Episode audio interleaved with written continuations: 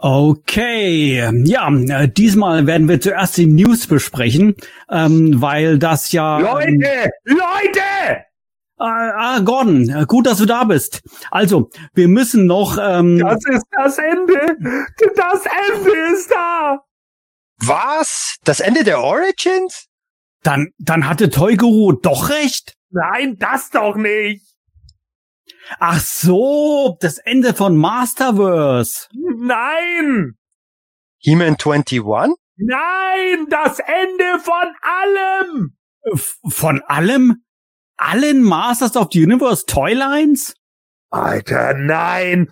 Unser Ende, Mann! Vom Podcast? Ach so, du machst wieder nur einen deiner Gags. äh, äh, nee, sorry, die Pointe verstehe ich nicht. Alter, jetzt hört mir doch mal zu, Mann. Unser aller Ende ist da. Aber wieso? Wie kommst du darauf? Und wo ist eigentlich Sebastian? Auf der Toilette! Ich wollte uns noch eine Pfanne Bohnen mit Speck machen! Ach, wegen deinem Unboxing von neulich. Jetzt hör doch mal zu. Ich war nur mal kurz weg. Und da hat Sepp die ganze Pfanne leer gegessen, Mann! Alleine? Ha, das ist typisch Sepp. Alter, kapiert ihr es denn nicht? Nicht wirklich. Äh, ja, und wo ist Sepp jetzt überhaupt? Ja, gleich nebenan, auf der Toilette natürlich. Hä? Aber, oh Gott, nein!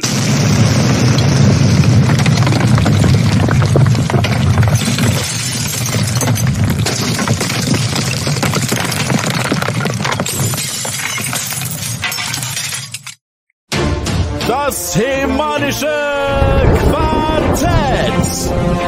Präsentiert von planeteternia.de.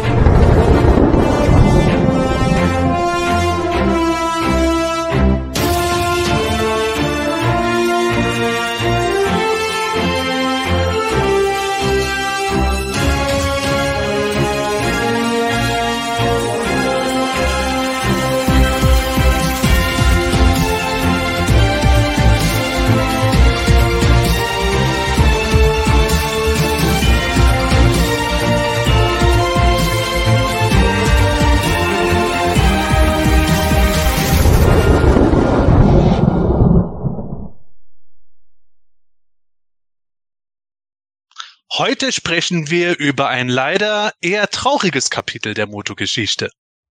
Genau, denn wir sprechen darüber, wie es in, in den 80ern zum Ende der Masters of the Universe kam. Aber auch News und Hörerfragen sind wieder mit dabei. Und damit begrüßen wir euch zur Ausgabe 246 des Hemanischen Quartetts. Liebe Hörer und natürlich auch liebe Zuschauer, schön, dass ihr wieder mit, mit dabei seid, entweder live hier auf YouTube oder nachgelagert natürlich, natürlich auf deinem Ohr als hörbarer Podcast. Denn uns gibt's in beiden Formaten, Video und auch ähm, als MP3. Und äh, ja, egal wo du uns gerade zuhörst, zu, zuschaust, wir freuen uns über dein Feedback und wir freuen uns natürlich über deine Daumen nach oben. Ja, natürlich auch ein herzliches Willkommen hier an meine drei Kollegen, an den Sepp, an den Gordon und an den Michael. Schön, dass ihr heute wieder dabei seid. Schön, dass wir hier gemeinsam zwei Stunden abnörden. Und ganz viel abgenördet haben wir ähm, vor einer Woche, äh, Sepp und Michael ganz im Besonderen, weil wir haben uns ähm, getroffen. Gordon, du konntest leider nicht, aber du hast ja sowieso immer einen relativ langen Anfahrtsweg. Das ist dann oft daran geschuldet.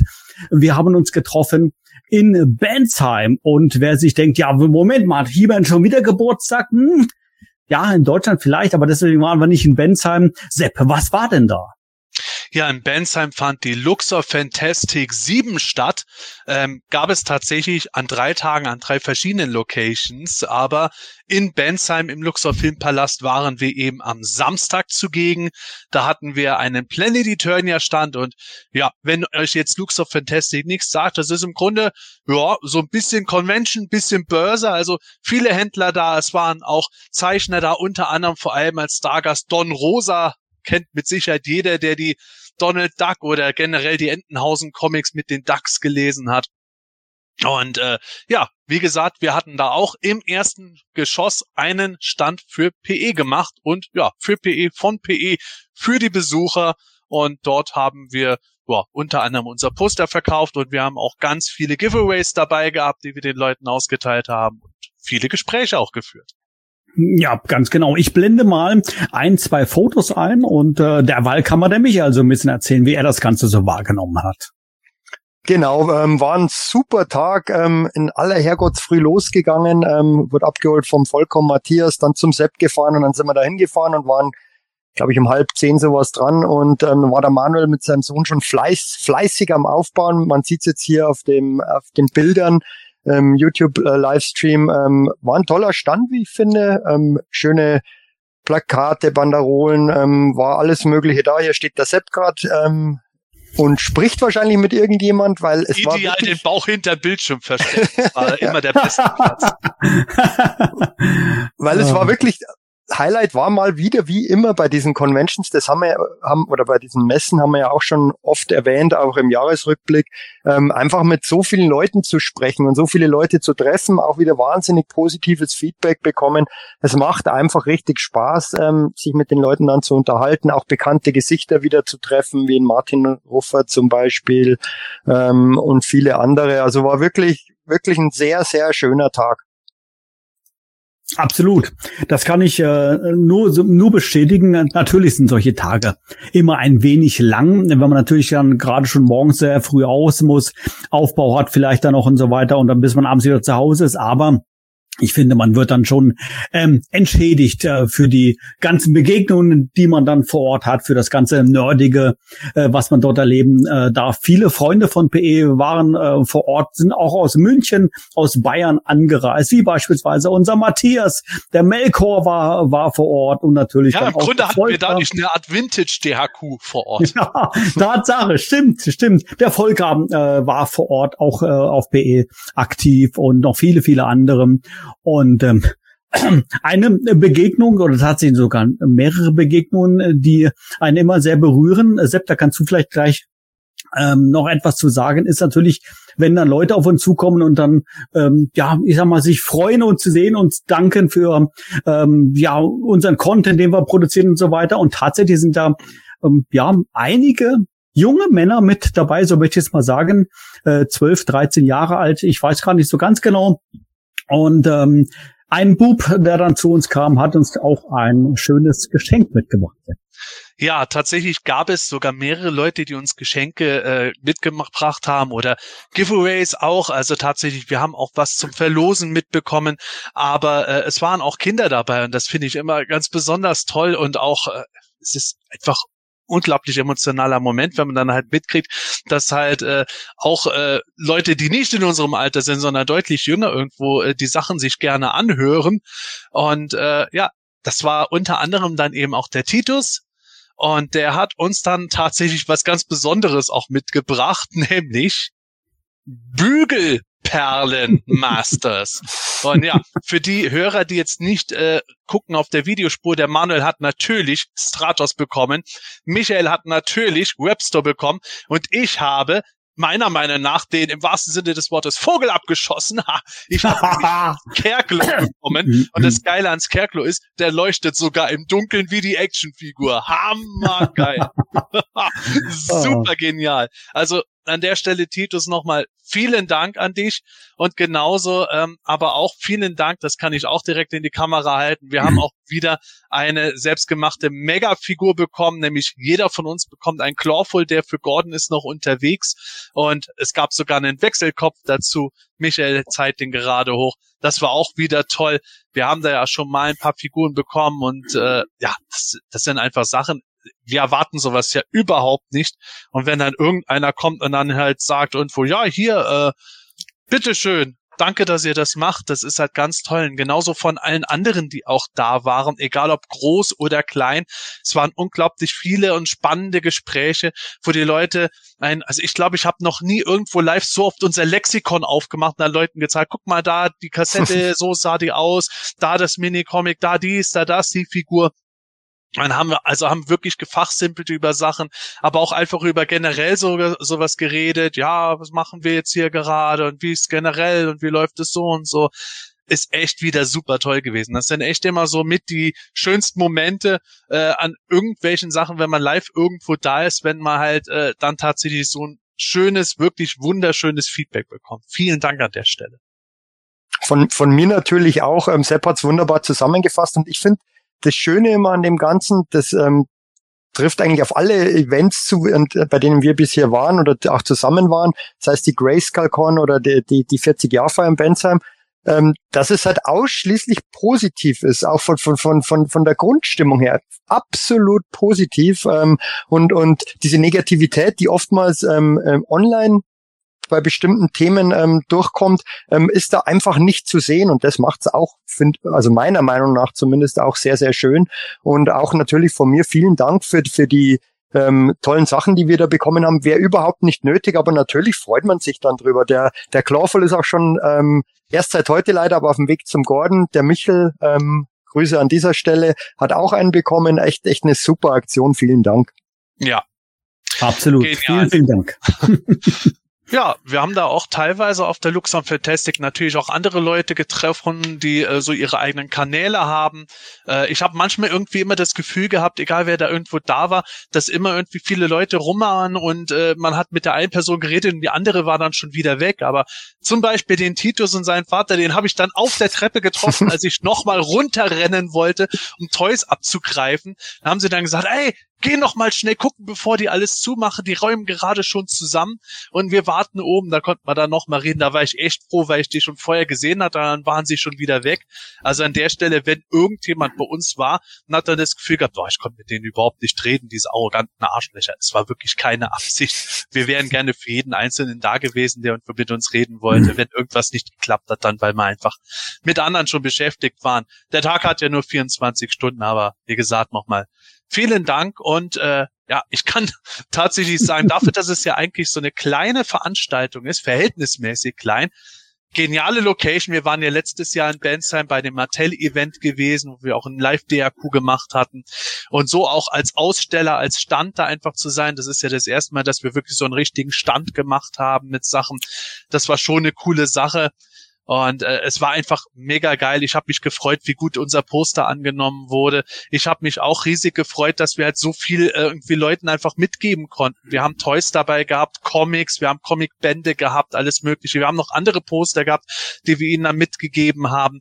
Da haben sie sich dann auch riesig gefreut drüber. Das war einfach eine schöne Sache.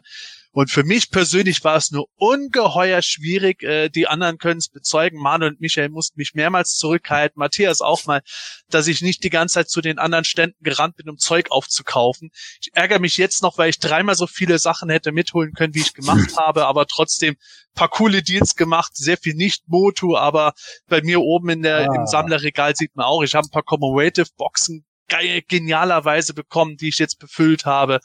Und ja, ich habe mich da einfach riesig drüber gefreut, da mal wieder ein bisschen irgendwie rumsuchen zu können und äh, wenn man so viel Geld hätte, wie man Zeug findet. also wie gesagt, äh, deine Frau hat mich am äh, Vortag angerufen und hat gesagt, pass mir auf den Sepp auf, dass er kein Geld ausgibt. Aha, Mann, ich habe Mann. nichts gekauft, ich habe mich zusammengerissen. ja, genau. Ich hab's gemerkt, Michel, ich habe mich echt gewundert, aber dafür, ich, ich bin ja dann am Ende rausgekommen, ich wollte eigentlich einen äh, Vintage Raphael komplett holen. Und ich dann noch gedacht habe, oh, den holst du jetzt noch mal schnell. Dann war ich schon eingepackt. Dafür habe ich aber jetzt einen Hasbro Andre geholt, auch noch ein paar andere Sachen. Ähm, ich kann es eigentlich gar nicht nachvollziehen, wie ihr euch da immer zusammenreißen könnt. ich musste mich extrem zusammenreißen. Es gab da extrem coole Sachen, auch so Merchandise-Geschichten. Ähm, original verschweißte Bettwäsche aus den 80ern. Ähm, ich glaube, meine Frau hätte mich umgebracht, wenn ich die gekauft hätte. Abgesehen davon hat es 110 Euro gekostet, aber ähm, ja, da gab es schon viele schöne Sachen, aber da eh so viel kommt mhm. und auch bei BBTS mein Pile of Loot sich schon wieder füllt, äh, bin ich stark geblieben. Ich, ich, das Geld geht sowieso raus.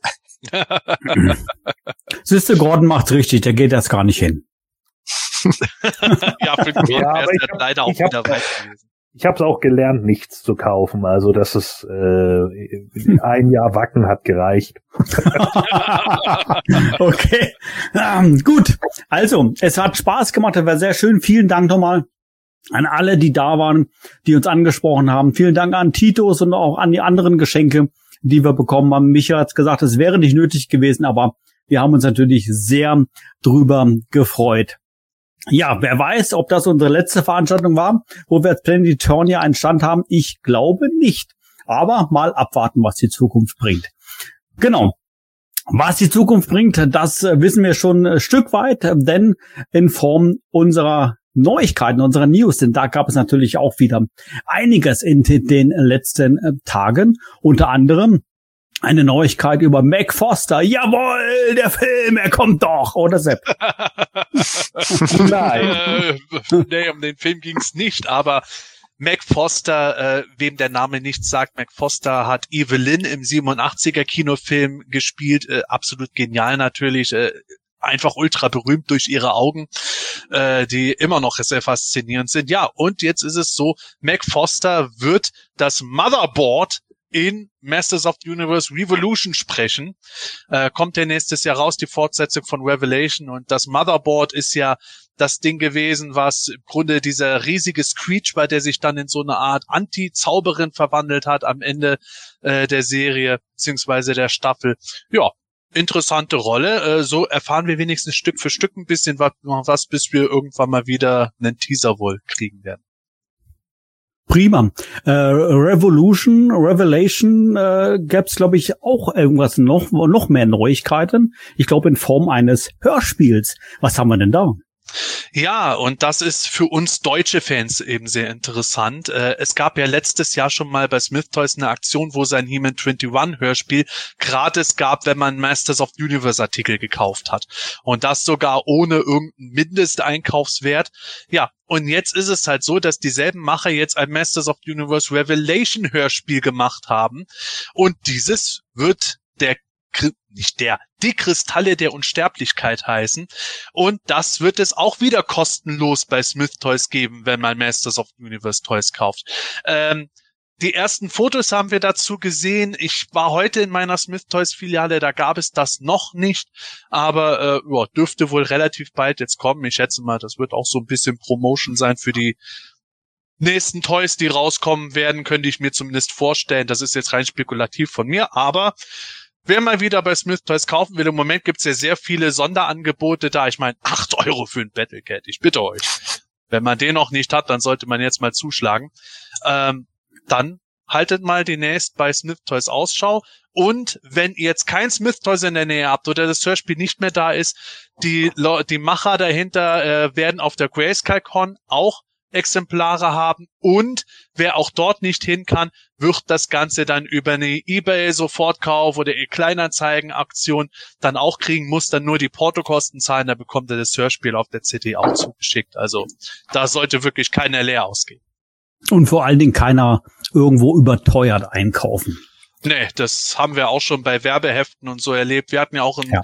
Bensheim jetzt wieder das Masters äh, Werbemagazin, das Werbeheft dabei. Und äh, da haben auch wieder Leute zugeschlagen. Ich habe auch von einem gehört, oh, das habe ich bisher noch gar nicht bekommen. Ja, also über kurz oder lang kriegt ja, genau. Sehr schön. Prima. Ich bin gespannt. Ich werde auf alle Fälle mal die Tage mal beim Smith mal vorbeischauen. Gut. Ähm, Kürzlich haben wir auch äh, Fotos, neue Fotos auf unseren sozialen Kanälen äh, geteilt. Ich glaube, Michael, die hast du entdeckt und zwar neue Verpackungsbilder der Snake Invasion. Was verbirgt sie denn dahinter, Michael? Genau, das ist einfach dieses Four-Pack. Ähm, da wussten wir bisher den ähm, Titel noch nicht ähm, mit den mit den Schlangenmenschen und Battle Armor He-Man. Ähm, nee, Snake Armor He-Man. Snake Armor He-Man und das wurde jetzt veröffentlicht vom Roy Juarez, also die Verpackung sieht meiner Meinung nach super aus. Also dieses Four-Pack, das, ähm, da waren wir eher ernüchtert vom Inhalt, aber die Präsentation ist mal wieder hui. Ähm, Inhalt ja. geht eher in die andere Richtung, aber das sieht echt richtig gut aus, dieses Four-Pack. Ähm, ich finde auch spannend, was da wie, wie das Artwork wieder gestaltet ist, ist jetzt schon zum zweiten oder dritten Mal Fangor im Hintergrund zu sehen, der bei den Mo äh, Moto Classics ja rauskam, den Axel Jimenez ähm, kreiert hat, diesen Charakter. Ähm, wird er gerüchtet, dass der auch bei den Origins kommt, würde ich sehr gut finden, weil, weil mir der gefällt. Der hat mir auch bei den ähm, Classics gefallen, ist meines Wissens auch eine sehr, sehr teure Figur bei den Classics.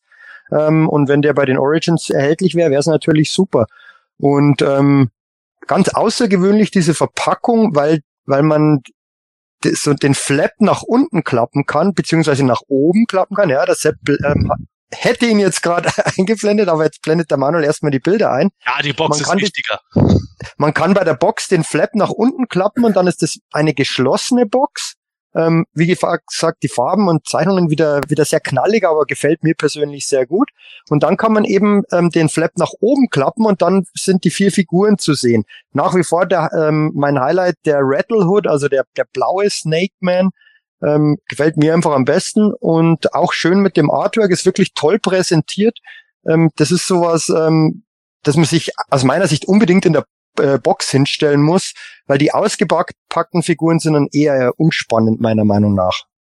Jetzt muss ich noch mal ganz kurz nachfragen. Das Bild ist gerade so klein. Ich kann es nicht ganz lesen. Heißt der eine Snake Man dort tatsächlich Gordon? Ja. Sensationell. Verdammt, das kann man so gut retuschieren. Der heißt. Gordon Volker oh.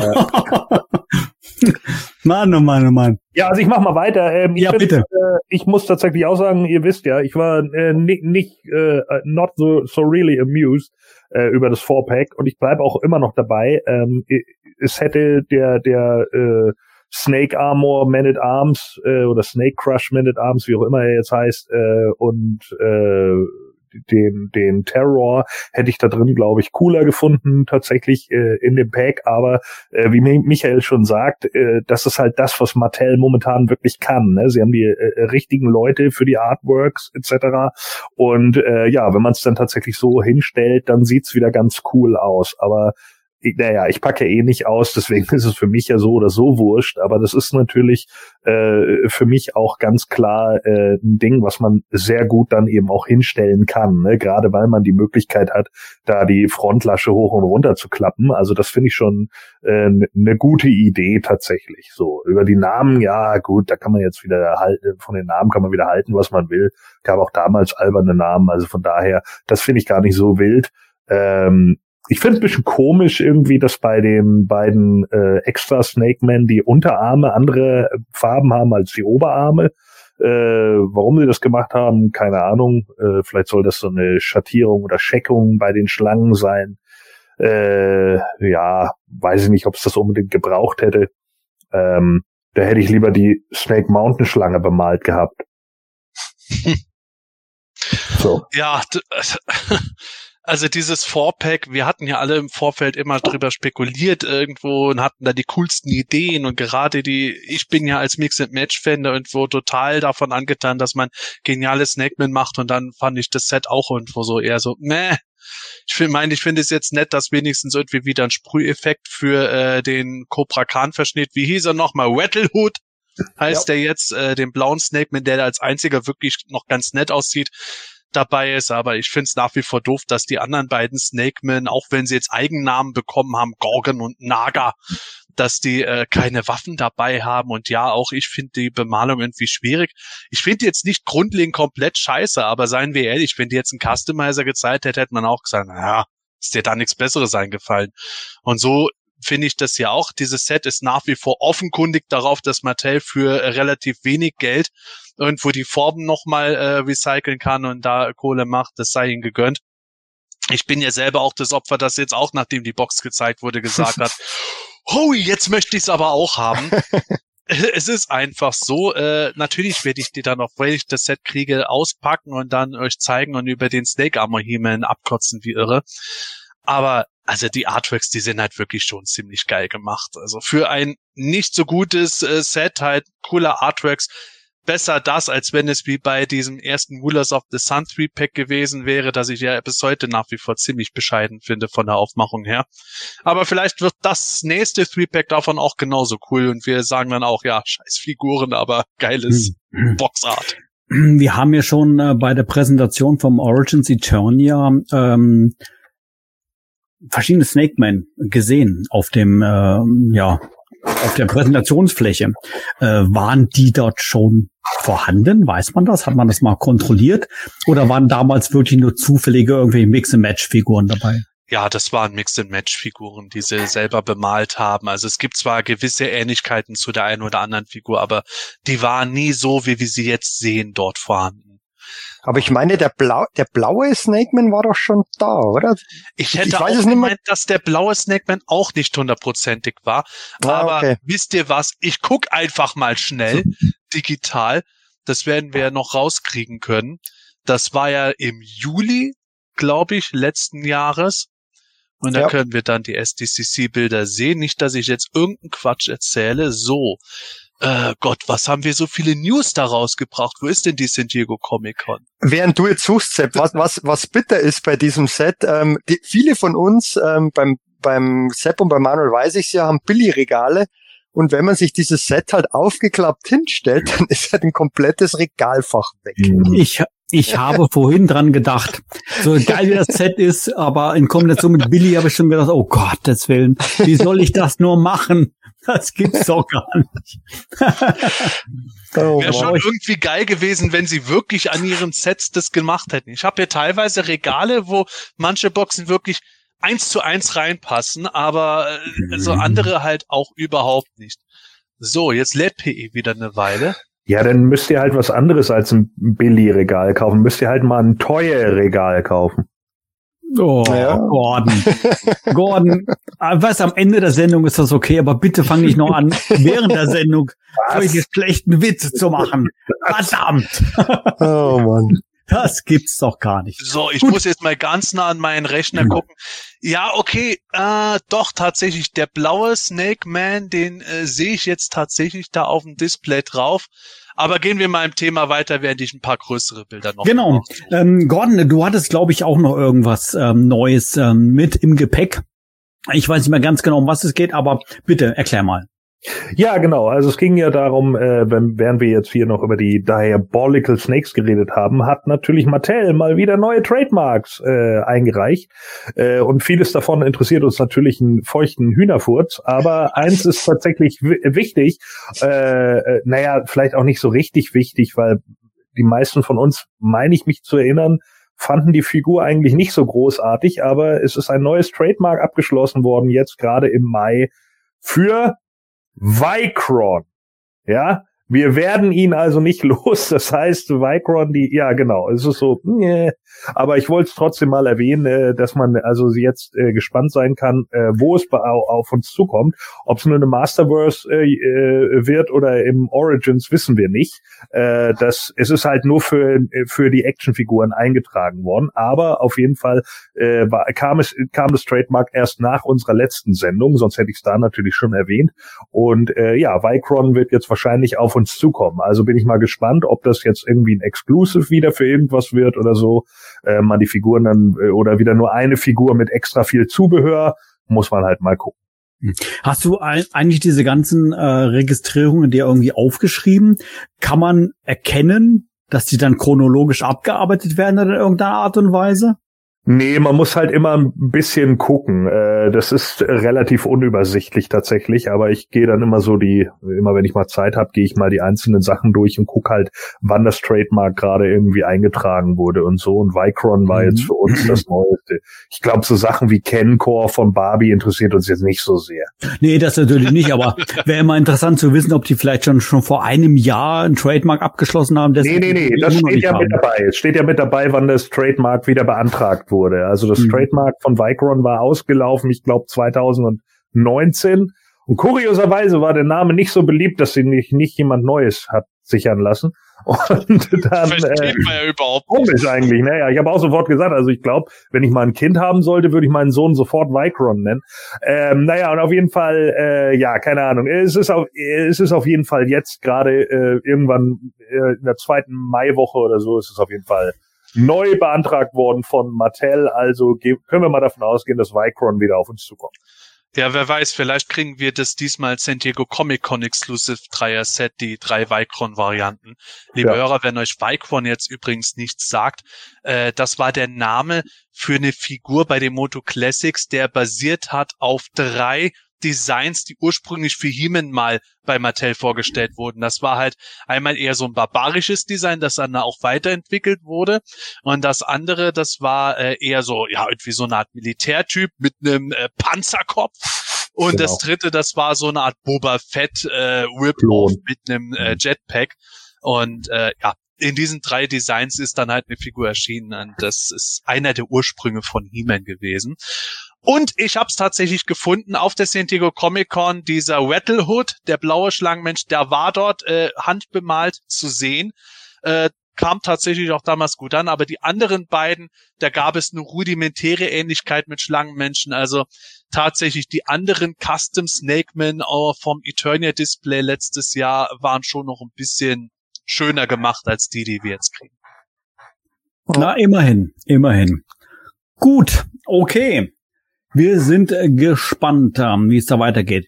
Ähm, ein bisschen Aufruhr äh, gab es die letzten Tage ähm, bei Mega. Ähm, wir haben ja, glaube ich, auch schon im letzten Podcast drüber gesprochen, über das Mega Eternia, äh, was es, äh, ich glaube, zu dem Zeitpunkt dann geben wird. Mittlerweile äh, gibt's das auch zu kaufen und äh, da ist ja tatsächlich jetzt alles irgendwie so ein bisschen durcheinander geraten, beziehungsweise viele Fans standen dann da und haben nur mit den Achsen, Achsen gezuckelt und wussten nicht so ganz genau, hm, was, um was geht's jetzt hier eigentlich ganz genau. Ähm, Habe ich jetzt was falsch gemacht? Ähm, hätte ich vielleicht irgendwo anders bestellen müssen. Aber Sepp, fass doch noch bitte für uns zusammen. Jo, äh, das Mega Eternia, über das Set hatten wir letztes Mal schon geredet, für und wieder, wie es sein wird. Aber wir hatten ja dann schon gehört, hey, das gibt es dann bei Mattel Creations und oh, hoffentlich wird es dann nicht so schnell wieder ausverkauft sein wie andere Sachen. Also alle sofort an die, an die Konsolen, an die Tastaturen und haben dann bestellt. Ja, und dann kam auf einmal raus, ach, das gibt es auch bei Mattel Deutschland im Shop. Ja, aber irgendwie doch nicht so richtig. Also da haben dann die Leute versucht, es zu bestellen, dann ist es nicht, dann hat es nicht geklappt. Andere haben äh, versucht zu bestellen, dann war es irgendwie browserabhängig, ob die Bestellung funktioniert hat. Dann gab es ein Riesentheater auch bei uns intern. Äh, der, unser Michael hat dem Michel dann noch geholfen, irgendwie irgendwie bei Mattel Creations zu stornieren, bei Mattel Deutschland zu bestellen. Manuel und ich warten jetzt auf unseren internationalen Versand, hängt ja auch ein bisschen an Geld noch immer mit dran und so. Kurzum, es war nicht so richtig geil gewesen, weil halt keiner irgendwas näher gewusst hat. Ist mir schon klar, dass die Amis jetzt nicht sagen werden, hey, nur bei Mattel Creations und für Deutschland bei Mattel Deutschland. Aber ja, war für uns halt nicht so genial und das ist halt so einer der letzten Punkte von mehreren Sachen, die auf Mattel Creations auch irgendwie nicht so rund laufen. Es gibt wieder Leute, denen wurde Frogmonger jetzt storniert, die immer noch auf ihren gewartet haben. Andere warten aber immer noch drauf, ob er bei ihnen ankommen wird und so Spirenzen. Es gab wieder Leute, die haben statt einer Masters-Figur dann ein Hot Wheels Auto geschickt bekommen und sowas. Und das ist halt so ein Ding, wo ich sage, boah, ah, für so ein Konzern, das müsste halt doch ein bisschen professioneller und runter dann laufen. Ich meine, Fehler passieren immer irgendwo, aber also dieses Jahr hat man schon das Gefühl, dass so hundertprozentig das noch nicht im, im Runden ist. Ja, ich glaube, äh, wirklich ein bisschen sauer aufstoßen tut ja die, dann die Tatsache, du hast es gerade schon gesagt, Egal, eigentlich ist es ja egal, wo man jetzt bestellt, Mattel USA, Mattel Deutschland, aber Mattel USA hat natürlich den weitaus längeren Versandweg. Und ich meine, Michael, das ist ja auch gleichzeitig die Frage an dich. Mattel Deutschland hat man es, glaube ich, sogar versandkostenfrei bekommen. Das heißt, 10 Euro günstiger als in den USA. Genau, und wenn man sich ähm, neu registriert ähm, oder dann glaube ich, gab es sogar einen, einen Rabatt, dass man so auf 65 Euro dann nur gekommen ist. Also völlig absurd, diese ganze Situation. Ähm, und was, was auch total komisch ist, ähm, Sepp hat schon angesprochen, dass es anscheinend nur mit bestimmten Browsern klappt. Also bei mir hat es mit Safari wunderbar geklappt. Ähm, bin draufgegangen, hab's gekauft. Dann war ich auf einmal auf dieser ShopPay-Seite und dann kam raus, dass ähm, die, die Daten von Mattel Creations einfach auf dem Mattel Shop Deutschland mehr oder weniger genutzt werden. Also, also ganz komische Geschichten. Ich habe dann auch nie eine Bestätigungsmail bekommen, aber das Set habe ich dann bekommen. Ähm, dann habe ich ähm, jetzt für Michel noch ähm, Sets bestellt, ähm, weil es bei ihm auf dem Browser auch nicht funktioniert. Da gab's jetzt dann eine Bestätigungsmail. Also das ist ganz komisch. Aber es hat wunderbar funktioniert. Ähm, hier hinten steht das, ähm, die Box zumindest und Set auch schon aufgebaut. Ähm, es ist echt seltsam, weil, weil die auf Versanddatum, ich glaube 31. August oder früher dran steht bei Mattel Creations und auf einmal ist es dann auf Lager in Deutschland und in rauen Mengen, weil es war ja dann ähm, auch, auch nicht ausverkauft irgendwie oder ist nach wie vor nicht ausverkauft. Also die müssen echt große Mengen haben.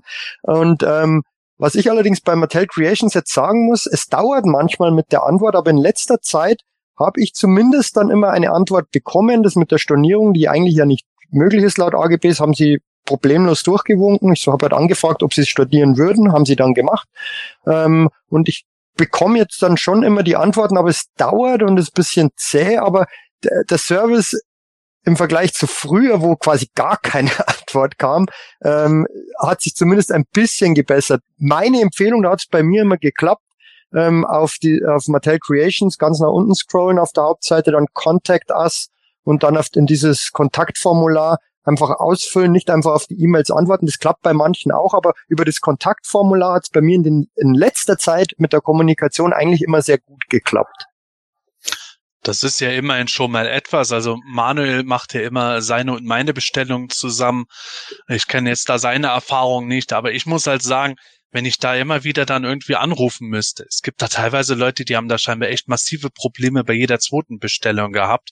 Äh, unter anderem auch unser Kumpel, der Volker, hat da auch schon äh, teilweise Sachen erzählt. Es ist halt irgendwo ungeil. Man möchte sich eigentlich nicht groß drum irgendwas kümmern müssen. Man möchte einfach nur bestellen und fertig. Jetzt hat man halt mal einen Unterschied von eben 20 Euro, was halt auch nicht ganz ohne ist. Das ist ja eine Origins-Figur. Äh, wenn man das äh, Eternia jetzt bei Creations oder bei Mattel Deutschland bestellt.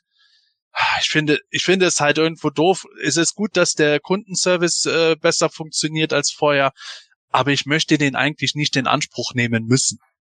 Ja. Ja, auf alle Fälle. Was, was wäre denn der ideale Weg gewesen, äh, dass letztendlich Mattel Deutschland dann vielleicht über äh, ja, Kommunikationskanäle wie beispielsweise Planetonia dann äh, das im Vorfeld dann bekannt gegeben hätte, dass alle deutschen Fans auch dort dann bestellen? Oder hätte es noch eine bessere Möglichkeit gegeben? Na gut, das ist ja jetzt quasi für uns. Äh, natürlich, jetzt ist herum. Sache kann man natürlich sagen, aber ja klar. Also, ja, äh, natürlich könnte man das vorher bekannt geben. Gut, ich weiß jetzt nicht, inwiefern Mattel ja. Deutschland da selber von denen überrumpelt worden ist oder auch nicht. Da haben wir auch schon zum Teil Sachen gehört, dass mhm. da halt äh, irgendwo die auch manchmal selber nicht genau wissen, was machen die Amis jetzt gerade und schicken die Amis nächste Woche das rüber oder tun sie das. Aber ähm, Klar, also dafür, dass Mattel ja auch in letzter Zeit, äh, Mattel USA sage ich, in letzter Zeit sehr viele irgendwo online mit irgendwer, mit irgendwelchen Leuten, unter anderem natürlich auch mit uns getan hat, um irgendwelche News zu verbreiten und äh, sich von manchen dann auch nonstop irgendwie konstant vorher spoilern lässt. Verstehe ich auch nicht ganz. Also da sollten sie dann auch bei sowas irgendwie dran denken, dass sie dann vielleicht halt mal sagen, hey, wenn wir jetzt auch schon irgendwelche Deutschen mit dabei haben, sollten wir denen vielleicht mal mitteilen, dass da auch das Set in Deutschland ja, mhm. ich möchte jetzt nicht zu sehr abbitchen, aber, aber momentan ist es für mich halt so, dass ich bei manchen Sachen denke, kommt Leute, ähm, ein bisschen mehr kann da schon möglich sein. Ja, ja, da ist was dran. Na gut, äh, Michael, du hast das Set bereits. Ähm, Sepp, wir beide warten noch ähm, auf unser Set. Es wird irgendwann kommen. Äh, keine Ahnung, ob das jetzt im Juni, Juli, August äh, sein wird. Ist auch wurscht. Es wird ankommen. Und ähm, ich muss immer wieder sagen, ich bin nach wie vor sehr überrascht über diese Teileanzahl. Es ist ja relativ äh, klein. Äh, Michael, du hast, glaube ich, gesagt 30 Zentimeter. 33 Zentimeter in der Höhe, 646 Teile. Aber auf der anderen Seite eignet es sich ja perfekt, äh, Sepp, um dich mal wieder beim Clash of the Nerds fertig zu machen. Weil bei dieser Teileanzahl bin ich ja quasi schon fertig, wenn du gerade mal die Box aufgemacht hast. ja, genau. Das in, auf Anti-Planet Eternia vielleicht. Wir wissen, wie es alles in Wirklichkeit ist. Und äh, ja, wo ist es denn? Also ich habe ja gedacht, äh. du kommst jetzt hier mit dem Eternia an und dann geht's los und äh, nimmst dir dann wieder mal deine Niederlage ein. Aber, Moment, Moment, oh. Moment. Äh, habe ich jetzt gerade richtig verstanden? Du glaubst wirklich, du würdest dann gegen mich gewinnen? Manuel, ich muss keine Ränkespiele mit der EU-Kommission und sonst was machen, um zu gewinnen. Moment. Wir wissen beide, dass Moment. ich auch so überlegen bin. Ich bescheiße nicht. Ich halte mich nur an die Regeln. Der, derjenige, der bescheißt, bist du. Und von daher haben die Punkte mir zugestanden. Und dass du jetzt das letzte Mal einen Punkt äh, gut gemacht hast mit deinen 3 zu 2, ist ja okay. Aber jetzt hier so zu tun, als würdest du jederzeit gegen mich gewinnen. Oh, no, ah. no. Ah. Ach, komm, also. Also Michael, okay. Michael, falls, du, falls du das nicht kennst, aber das sind jetzt ungefähr so mit die schwächsten Wrestling-Promos, die ich in den letzten zwei Jahren gehört habe. okay, aber. Ich habe auch nicht erwartet, dass ich jetzt eine Promo halten muss. Ich bin echt, ersta echt erstaunt, wie frech Manuel geworden ist. Ich würde einfach mal sagen, äh, mach doch Butter bei die Fische. Ich bin okay. daheim, ich habe Urlaub. Okay, okay. Ich wollte dich gerade fragen. Dann lass es uns, dann lass es uns machen.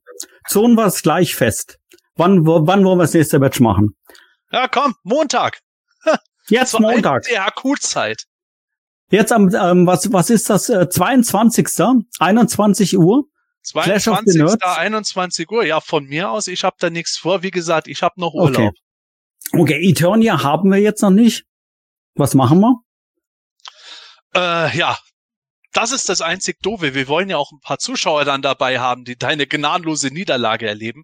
Aber äh, ach, machen wir doch einfach mal das I Have the Power Set. Das ist schön klein. Das heißt, dass wir hm. keine so lange Sendung haben und okay. äh, dann dann bist du wenigstens nicht von Anfang an überfordert von den ganzen. Okay. Teilen.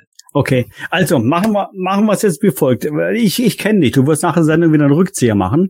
Ich werde das ich werde das jetzt hier sofort jetzt in dieser Live-Sendung auf unseren sozialen Kanälen und auf PE posten, dass wir uns am 22. Was? um 21 Uhr dann treffen.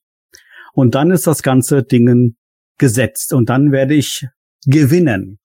Genau, äh, ja, mach ruhig, stell es rein. Und dann, liebe Zuschauer und Zuhörer, bitte Montag direkt auch reinschalten, 21 Uhr und zugucken, wie der Manuel verliert. Und dann seht ihr, wie das läuft, weil If you smell what the Zap is building. Ah, okay, also ich brauche eine Minute, um das ganz kurz zu posten. Ähm, Michael, äh, du darfst dich mal vielleicht derweil mal unserer ersten Q&A-Frage dann widmen. Oh, Moment, äh, wir haben ja. was. Ja. Na, warte mal, bevor, Sepp, Sepp, bevor du sagst, ähm, aber es wäre doch mal wirklich was, wenn ihr mal ein wirkliches Wrestling-Match austragen würdet. Das wäre doch auch mal was. Ein Moment, oder? Moment, Moment. da hat Sepp äh, biologische Vorteile. Weil A, er ist größer. und B, er ist schwerer wie ich. oh. Aber nun zu den News, Sepp. Brandheiß. Ja. ja, tatsächlich. Ist gerade reingekommen. Ähm, äh, ich bin selber noch total überrumpelt davon, aber es gibt jetzt eine Nachricht, ich kann es noch nicht tausendprozentig bestätigen, aber scheint tatsächlich der Fall zu sein, ähm, dass es äh, neue Figuren gibt. Und zwar, wir hatten vorhin drüber geredet, Vicron kommt wirklich. So. Allerdings nicht bei Origins, sondern bei Masterverse soll Vicron oh. erscheinen. Und bei den Origins erscheinen Fangor und Lady Slither. Und Fangor, cool. das ist ja äh, der Geselle, jetzt kann ich ihn nochmal äh, zeigen, eine der beliebtesten Neukreationen aus der äh, Classics-Ära. Ein schöner Schlangenmensch, dessen Zähne lang werden. Und Lady Slither war auch sehr beliebt, ist ein Design von einem weiblichen Schlangenmensch, deren Unterkörper zu einem Schlangenunterkörper wird. Und äh, ja, ich bin jetzt noch nicht hundertprozentig drin, aber scheinbar sollte es irgendwie äh, am 30.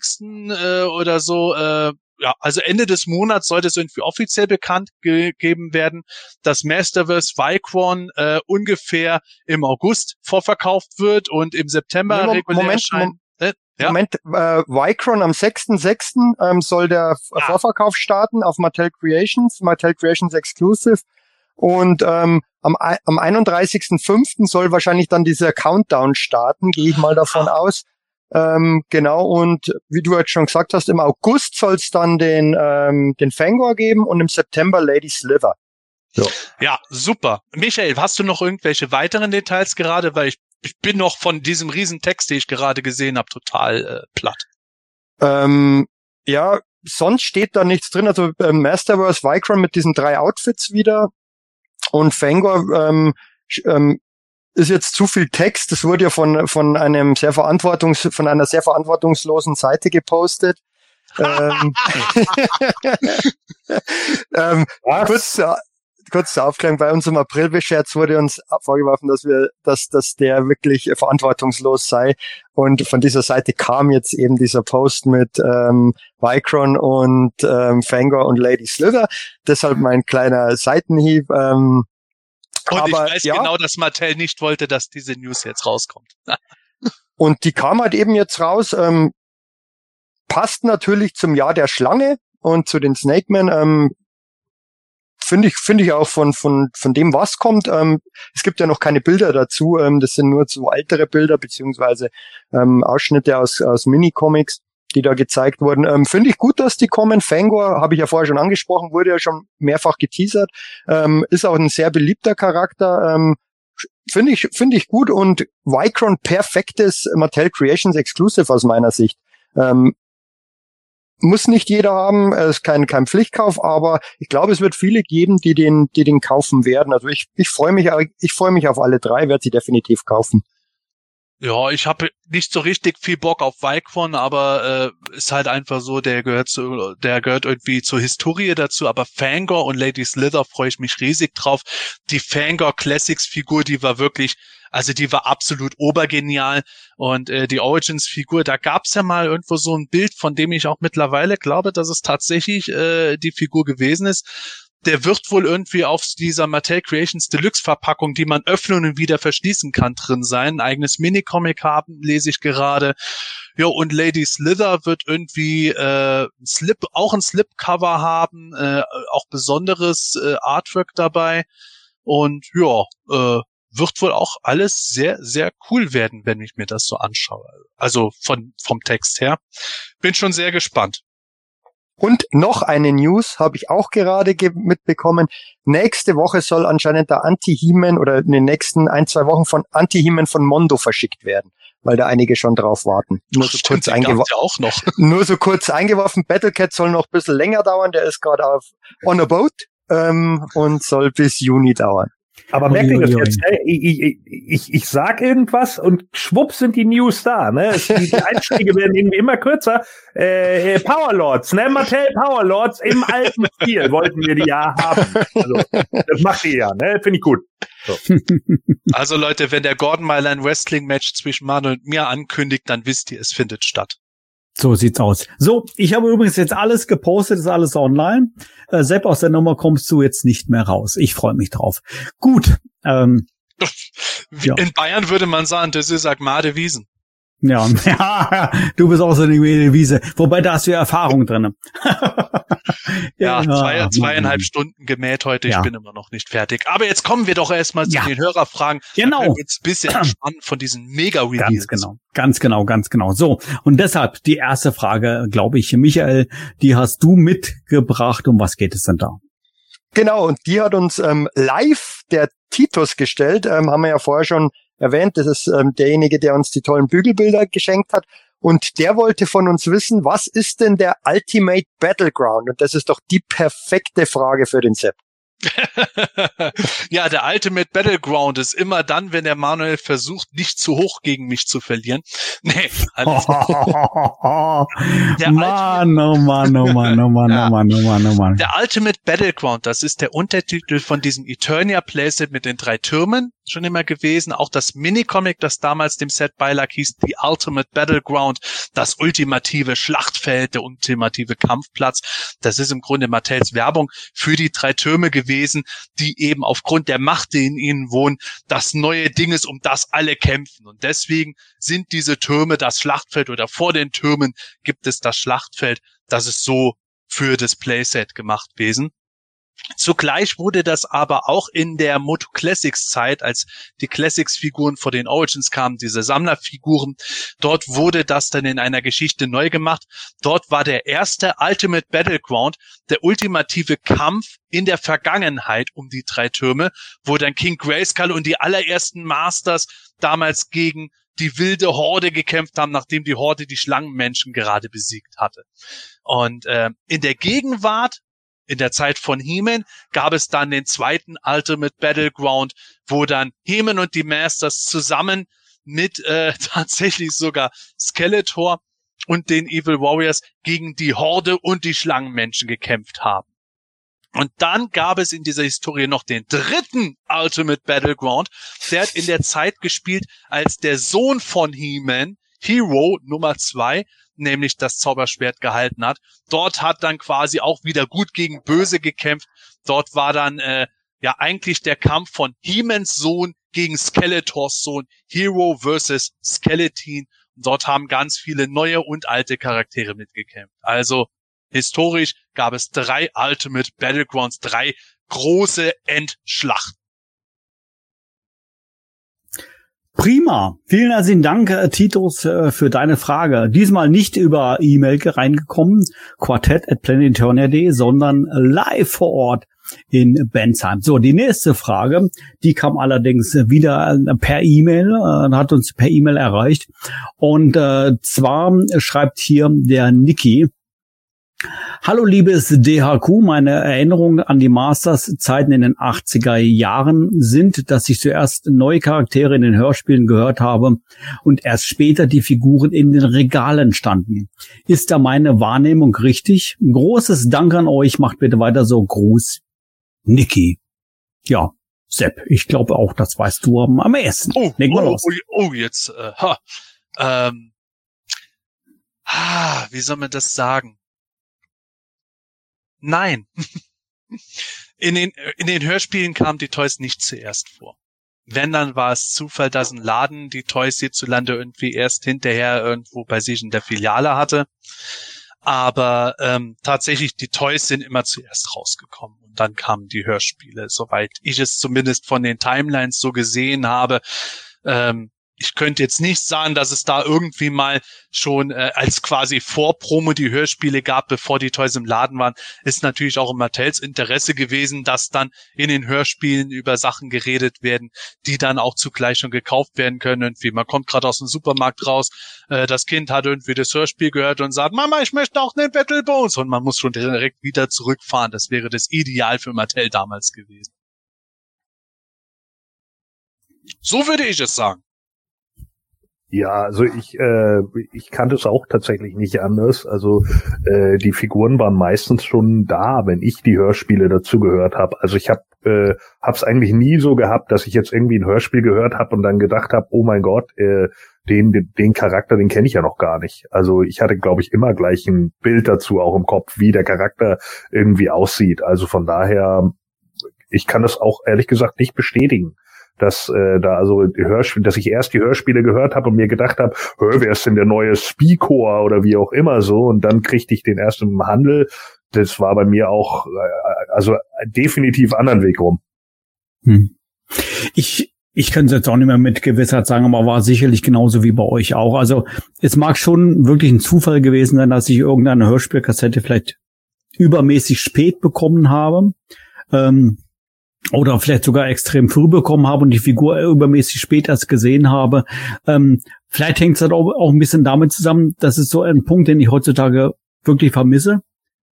Früher bist du in den Laden gegangen und hast im Laden von neuen Figuren erfahren und konntest sie sofort kaufen.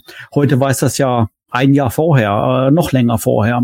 Ja. Und äh, vielleicht hängt es damit dann irgendwie zusammen, dass vielleicht äh, der eine Laden Niki bei dir äh, in deiner Kindheit vielleicht einzelne Figuren erst später bekommen hat und mangels Internet äh, du dann vielleicht schon Hörspiele gehört hast, wo die eine Charakter dann noch vorgekommen ist. Mag sein, mag sein. Aber ähm, in der Regel, äh, so erzählt man sich zumindest, äh, Sepp hat ja Europa Figuren, Ansichtsexemplare bekommen von Mattel, auf Basis dessen sie dann auch die Geschichten geschrieben haben. Richtig, die haben nicht irgendwelche Designs vorher bekommen. Klar, wir kommen später im Hauptthema auch noch dazu. In den USA sind die Toys auch deutlich früher erschienen als bei uns, immer im Schnitt ein Jahr vorher. Aber trotzdem, ja, bleibt so. Okay, ähm, ich kann eigentlich nicht mehr viel ergänzen dazu, dann würde ich gleich die nächste Frage vorlesen. Ähm, da weiß ich jetzt allerdings nicht, von wem die kommt, ähm, aber die Frage heißt... Von ähm, Markus, mein, von Markus. Von, von Markus, okay. Meines Wissens gibt es ähm, kein, kein allein den Snakeman zugeschriebenes Playset oder etwa doch. Falls nicht, wie sähe eure Vorstellung von einem solchen Playset aus? Cheerio, Louis. Nee, der Markus war, der war der ist die andere Frage. Ja, jetzt sind wir gerade in der Reihenfolge verrutscht, aber das passt. Äh, dann ja, äh, sind wir jetzt gerade bei der Frage. Dann passt die Frage das. von Louis. Genau. Genau. ähm, ich sag jetzt einfach direkt mal und ihr könnt dann ergänzen. Ähm, Nee, es gab kein allein den Snackman zugeschriebenes Playset. Man könnte den Viper Tower vom Eternia Playset irgendwo ein bisschen einrechnen. Das wurde von ihnen dann benutzt. Aber ähm, ja, so richtig war es nie. Es gab mal, ähm, na, Michael zeigt es gerade, in den Moto Classics Comics das Snake Lair. Das wäre so eine Art kleine Burg gewesen, irgendwie so eine Art ja, Burgkerker-Dungeon mit einer äh, mit einem Snake, mit, mit einem Schlangenkopf irgendwie über dem Eingangstor und einer Bordkanone und allem. Äh, das basiert auf einem Design, das es in den 80ern hätte geben sollen, allerdings ohne das Schlangenthema. Und äh, wir wissen bis heute nichts, dass in den 80ern wirklich ein Playset nur alleine für die Schlangenmenschen in Planung war, dass es designt worden wäre. Es gibt nur nachträglich Sachen, wo man halt dann ein bisschen was halt hinzugedichtet hat, wie, ja, Snake Mountain, natürlich hat das mal den Snake Man gehört. Genau, das wollte ich jetzt auch gerade sagen. Snake Mountain eigentlich, ja, aber auch dann im Nachhinein gehört irgendwo ja zu den Snake Man auch, aber im Prinzip hast du ja schon alles gesagt und ähm, wenn, wenn man jetzt zu dem Aspekt drüber geht, wie es aussehen könnte oder sollte, finde ich eigentlich dieses Snake Lair ganz gelungen ähm, und passte jetzt auch zu dem Reveal von der Lady Sliver. Das ist ja quasi das, die Festung von Lady, Lady Sliver. Ähm, sieht ganz gut aus. Wäre wär mal auch was ganz Nettes für wirklich so ein kleineres Playset.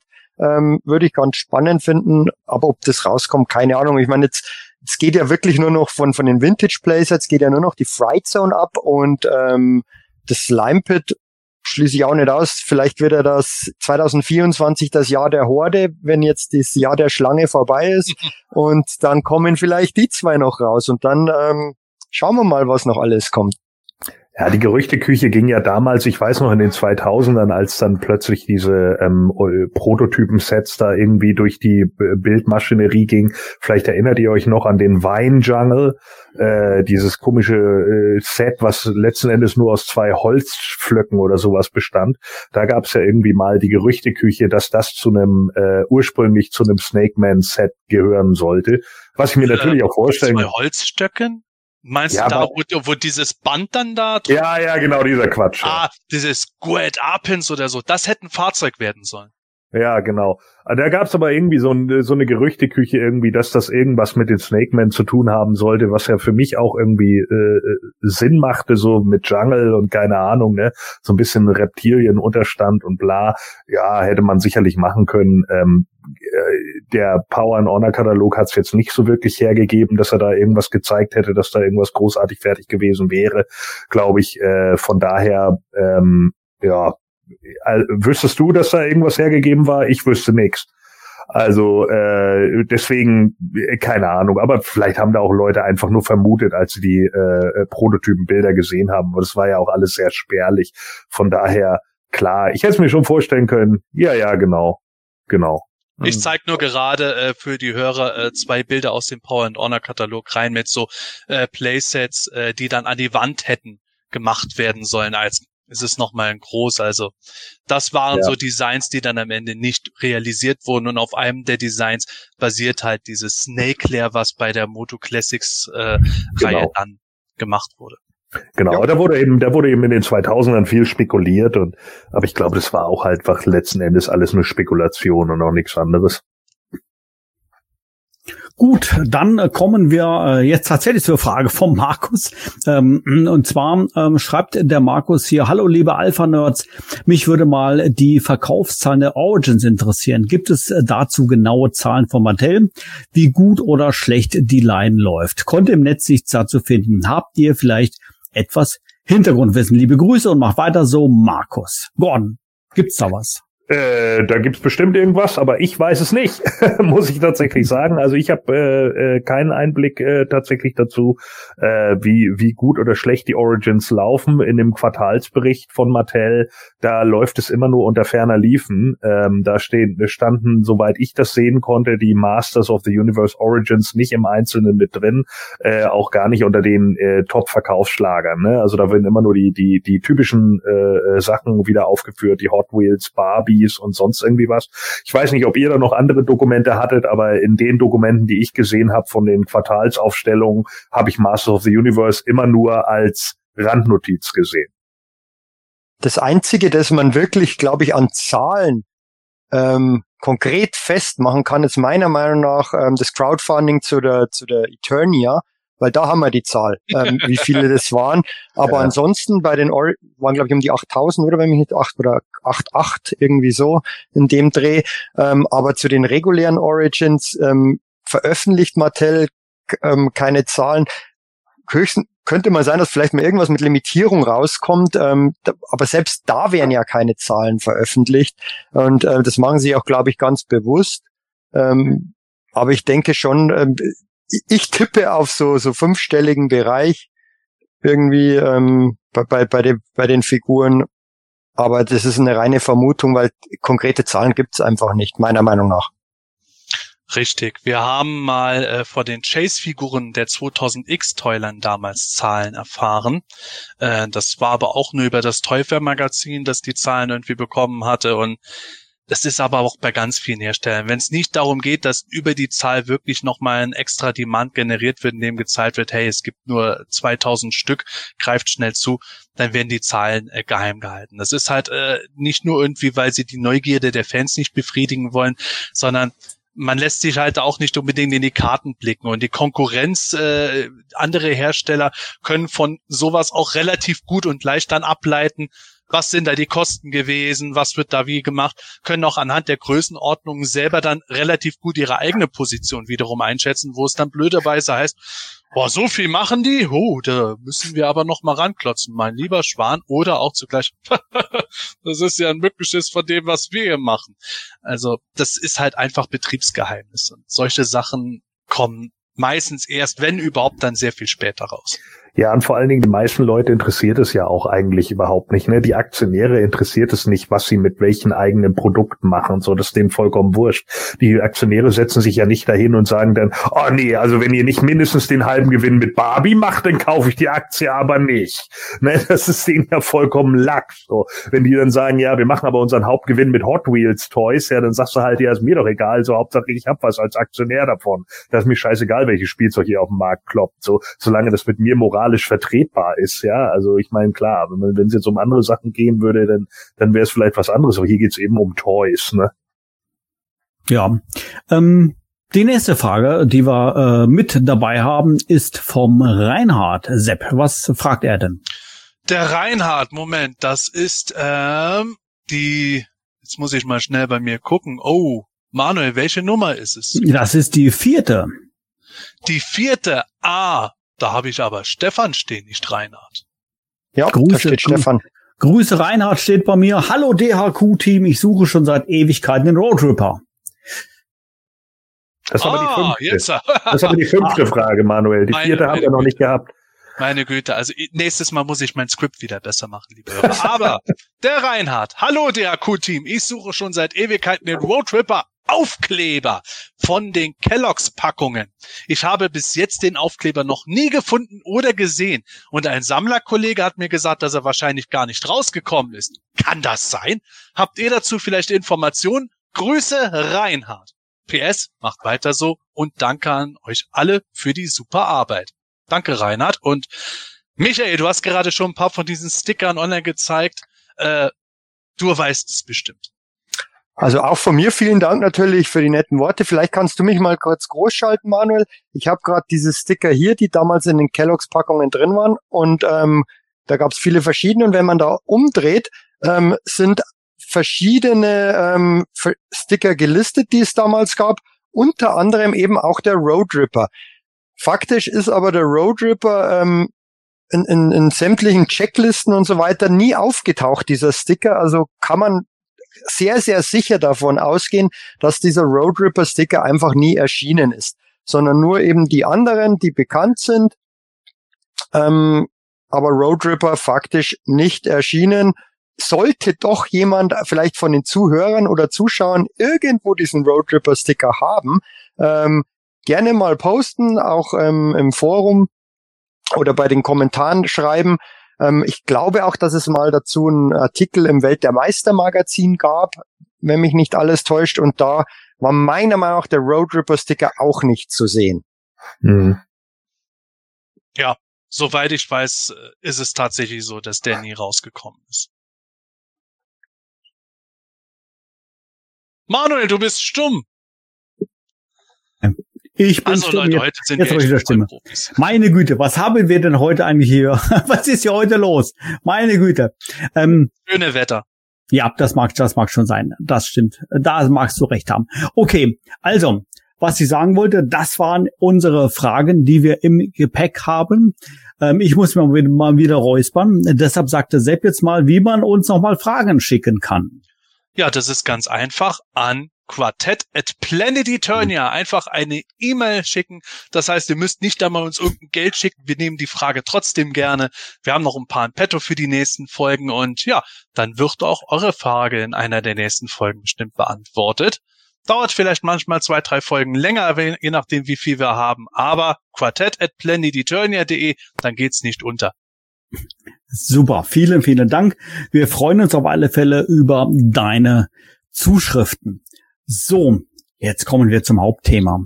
Ähm, ich weiß nicht, wer es jetzt von uns äh, geschrieben hat, in welchem, äh, auf welcher Plattform, aber äh, da hieß es äh, sinngemäß, wir haben ein trauriges Thema heute. Ähm, ja, tatsächlich, so ein bisschen ist das traurig, denn wir wollen heute nicht über den Erfolg der Masters sprechen, auch nicht über die Anfänge der Masters sprechen, sondern über das Ende der Masters. Äh, zwar nicht aus aktueller Sicht, aber zumindest mal aus den aus der Sicht der 80er Jahre. Denn ja klar, irgendwann ist alles mal zu Ende. Auch die erfolgreichste Toyline aller Zeiten in den 80er Jahren ging irgendwann mal zu Ende. Aber die Frage ist natürlich berechtigt, wie kam es eigentlich dazu? Man äh, war quasi on top of the mountain und äh, es gab nichts erfolgreiches wie Masters und äh, dennoch war es dann ja, Sepp, da kannst du gleich einleiten, ein paar Worte zu sagen. Aber ich glaube, es trifft ganz ganz gut, wenn ich sage, relativ schnell vorbei. Das ging nicht über Jahre schleichen, sondern mehr oder weniger abrupt und dann war es, dann war es da das Ende des Aus der Masters. Ähm, vielleicht können wir auch gleich einleiten, damit beginnen, wie wir das äh, vielleicht persönlich das Ende für uns wahrgenommen haben. Sepp. Also ich soll jetzt sagen, wie ich das Ende wahrgenommen habe. Huh, da greifen wir schon fast dem Thema ein bisschen vor denn äh, ich habe das Ende tatsächlich als sehr fließenden Übergang wahrgenommen, nämlich zu den New Adventures of He-Man. Darüber werden wir äh, gleich noch reden, woran das lag. Ähm, und dadurch ist es für mich aber auch so gewesen, dass ich nicht das Gefühl hatte, oh, jetzt ist es vorbei, sondern ah, damit geht es jetzt weiter. Für mich persönlich war es tatsächlich so ein bisschen so, ah, in dem Jahr ist es mit der Horde weitergegangen, dann ging es mit den Schlangenmenschen weiter und ja, jetzt äh, geht es ins Weltall. Und das war natürlich dadurch begünstigt durch, begünstigt durch unsere spezielle deutsche Situation. Wie gesagt, darauf gehen wir später noch ein, weil das bei uns ja in den Jahren ein bisschen verschoben war gegenüber den Amis.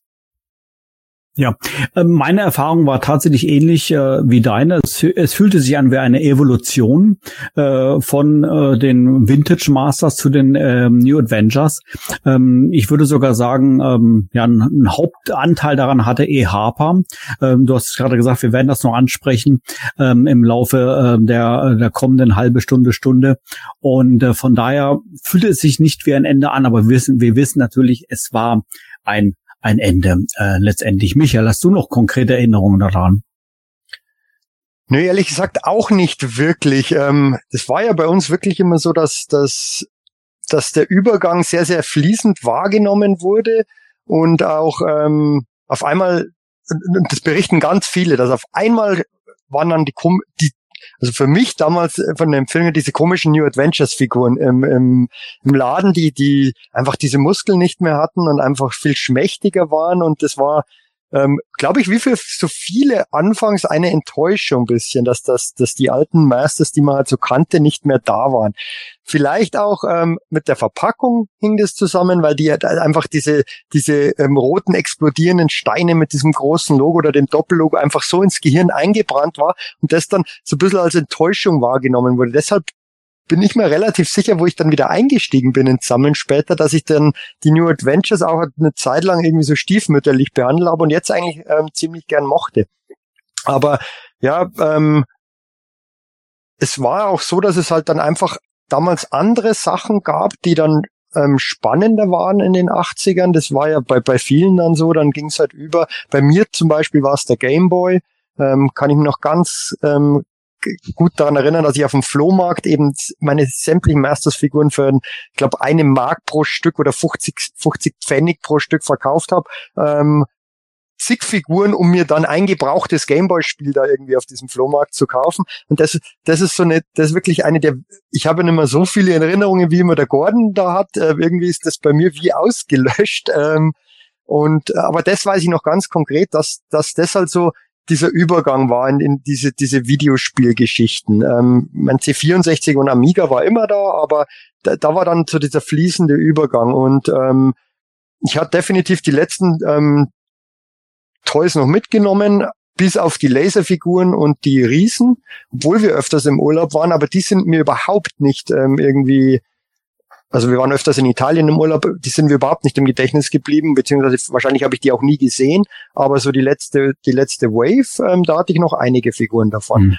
Und ähm, ja, so hat's da, so, so habe ich das irgendwie empfunden. Also auch so ein fließender Übergang zu NA und auf einmal dann die Interessen auch in eine andere Richtung gegangen, eher Computer als Actionfiguren und so war das dann. Hm. Ich glaube, das Alter spielt ja auch eine wichtige Rolle. Ähm, tatsächlich, ähm, wenn wir sagen, das Ende der Masters war natürlich Ende der 80er Jahre. Ja, wir wissen es, ich bin ja hier der Älteste in unserer Runde. Ähm, ich war damals, äh, wo das Ende Deswegen dann kam. Du so langsam. ja, vielleicht. da war ich dann schon äh, 13, 14. Äh, das heißt, bei mir war dann sowieso dann äh, spieletechnisch dann irgendwann zu Ende. Äh, Gordon, du bist ein bisschen jünger. Das ja. heißt, zum Ende hin wäre bei dir sicherlich, sicherlich noch Luft gewesen, weiter mit Masters zu spielen, aber ging ja, ja. dann nicht mehr. Wie hast du das wahrgenommen? Ähm, ja, also äh, bei mir war es tatsächlich so, ich hatte mich ja äh, immer auch für andere Figuren-Lines interessiert. Also immer. Ich habe immer irgendwas anderes noch nebenbei gehabt irgendwie. Also seien es nun, wie gesagt, eben am Anfang die Power Lords gewesen und dann eben später, keine Ahnung, Dino Riders, Starcom, alles Mögliche, ne, was da dann irgendwie kam. So Action Force und so, da war ich nicht so drauf. Das war dann irgendwie wieder so, ja, weiß ich nicht, das war mir, ähm, war mir zu sehr reales Setting, auch wenn natürlich die Panzer und so vollkommen überbordend und überladen waren, aber ich glaube einfach so dieses Militärgedöns hat mich nie so hundertprozentig abgeholt. Ich mochte lieber irgendwie so dieses Fantasy und, und Science-Fiction-Kram und sowas. Deswegen habe ich halt mehr solche Sachen gehabt. Und bei mir war es tatsächlich so, ich bin mir relativ sicher, dass ich damals im Fernsehen einen Artikel darüber gelesen habe, äh, gesehen habe. Ich weiß nicht, ob der bei der Tagesschau war oder bei heute auf dem ZDF.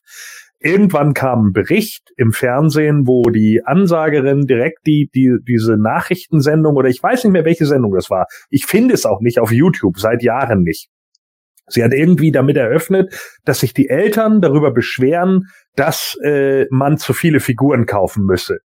Und sie hat irgendwie eröffnet mit, ja, wer He-Man und Skeletor hat, der muss auch alle ihre Kumpanen haben. Und Eltern, die sich darüber aufgeregt haben, dass sie zu viel Kohle an den Kassen von Hertie, Karstadt und was weiß ich nicht was äh, lassen, wegen dieser Actionfiguren. Und ich ich habe da natürlich nur so halbherzig hingehört, weil ich natürlich nur die Figuren sehen wollte. Ganz klar. So, das, das hat mich natürlich interessiert. So der Rest war mir scheißegal. Und dann war es irgendwann so, so 88 war dann irgendwann aus unseren Läden waren die Masters weg. Die waren tatsächlich dann, so, ne, das war vorbei. Und ich bin dann auch so langsam halt auf, auf andere Toylines rübergegangen, eben wie gesagt, Turtles fing dann an und so, da habe ich dann, glaube ich, irgendwie einen vom Autoversand bekommen. Und dann hinterher gab's die halt auch in den Läden irgendwie. Und dann irgendwann Oder auch kam sie, die kamen ja dann auch. Die Wrestling. Ja, das, ja, wobei die Wrestler kamen bei uns ja noch eine Ecke später äh, ah. tatsächlich. Die ging ja bei uns erst 91, 92 los. Ah, okay. Äh, das war halt, äh, das war ja halt ein bisschen später. Deswegen gibt's ja auch einige, also wie Andre the Giant äh, gab's deswegen ja in, in Deutschland äh, immer nur bei besonderen äh, äh, Verkäufern. Deswegen hatten den ja auch viele nicht. Und Dusty Rhodes ist ja noch viel schwerer zu finden gewesen. Ähm, aber äh, es war dann so, ich glaube, so drei, vier Monate ist jetzt gefühlte Zeit, ne? Kann auch ein Jahr gewesen sein, das weiß ich nicht mehr. Aber ungefähr drei, vier Monate, vielleicht auch ein halbes Jahr, nachdem die Figuren irgendwie weg waren, die alten ähm, äh, alten Figuren, tauchten dann plötzlich die New Adventures bei uns auf. Und ich habe, ich weiß noch, ich habe mir die damals dann angeguckt. Und da gab es ja, glaube ich, auch dieses eine Hörspiel dazu, ne? Irgendwie so, so ein äh, Übergang, äh, Übergangsgedöns irgendwie auch. Die neue Dimension, ja. Ja, genau, ne? Und und äh, ein Kumpel von mir hatte, ich habe das nie selber besessen. Äh, ein Kumpel von mir hatte das nur irgendwie und erzählte mir dann davon, so von wegen, ja, das ist jetzt He-Man und der ist ins Weltall rausgeflogen und bla bla bla. Und dann ist das halt irgendwie was anderes. Und dann gab's ja auch das Werbeheft, wie ja die die normalen Werbehefte und so. Und die haben ja auch so ein bisschen übergangsmäßig gemacht. Ich glaube, das Werbeheft habe ich auch mittlerweile. Das hatte ich aber damals nicht. Das weiß ich noch, dass ich das nicht hatte. Und ich habe mir die Figuren so angeguckt und habe irgendwie gedacht, boah, die sind aber dünn. so, ja, da hab ich irgendwie gedacht, so, ja, okay, also wenn du die neben die normalen Masters so, die haben ja jetzt irgendwie auch keine Muskeln. Was ist denn da los? So, das ist ja super strange irgendwie. Und dann kam natürlich auch wieder so irgendwie Vermutungen von irgendwelchen Leuten, warum das jetzt so ist und keine Ahnung, darauf bin ich aber nie eingestiegen.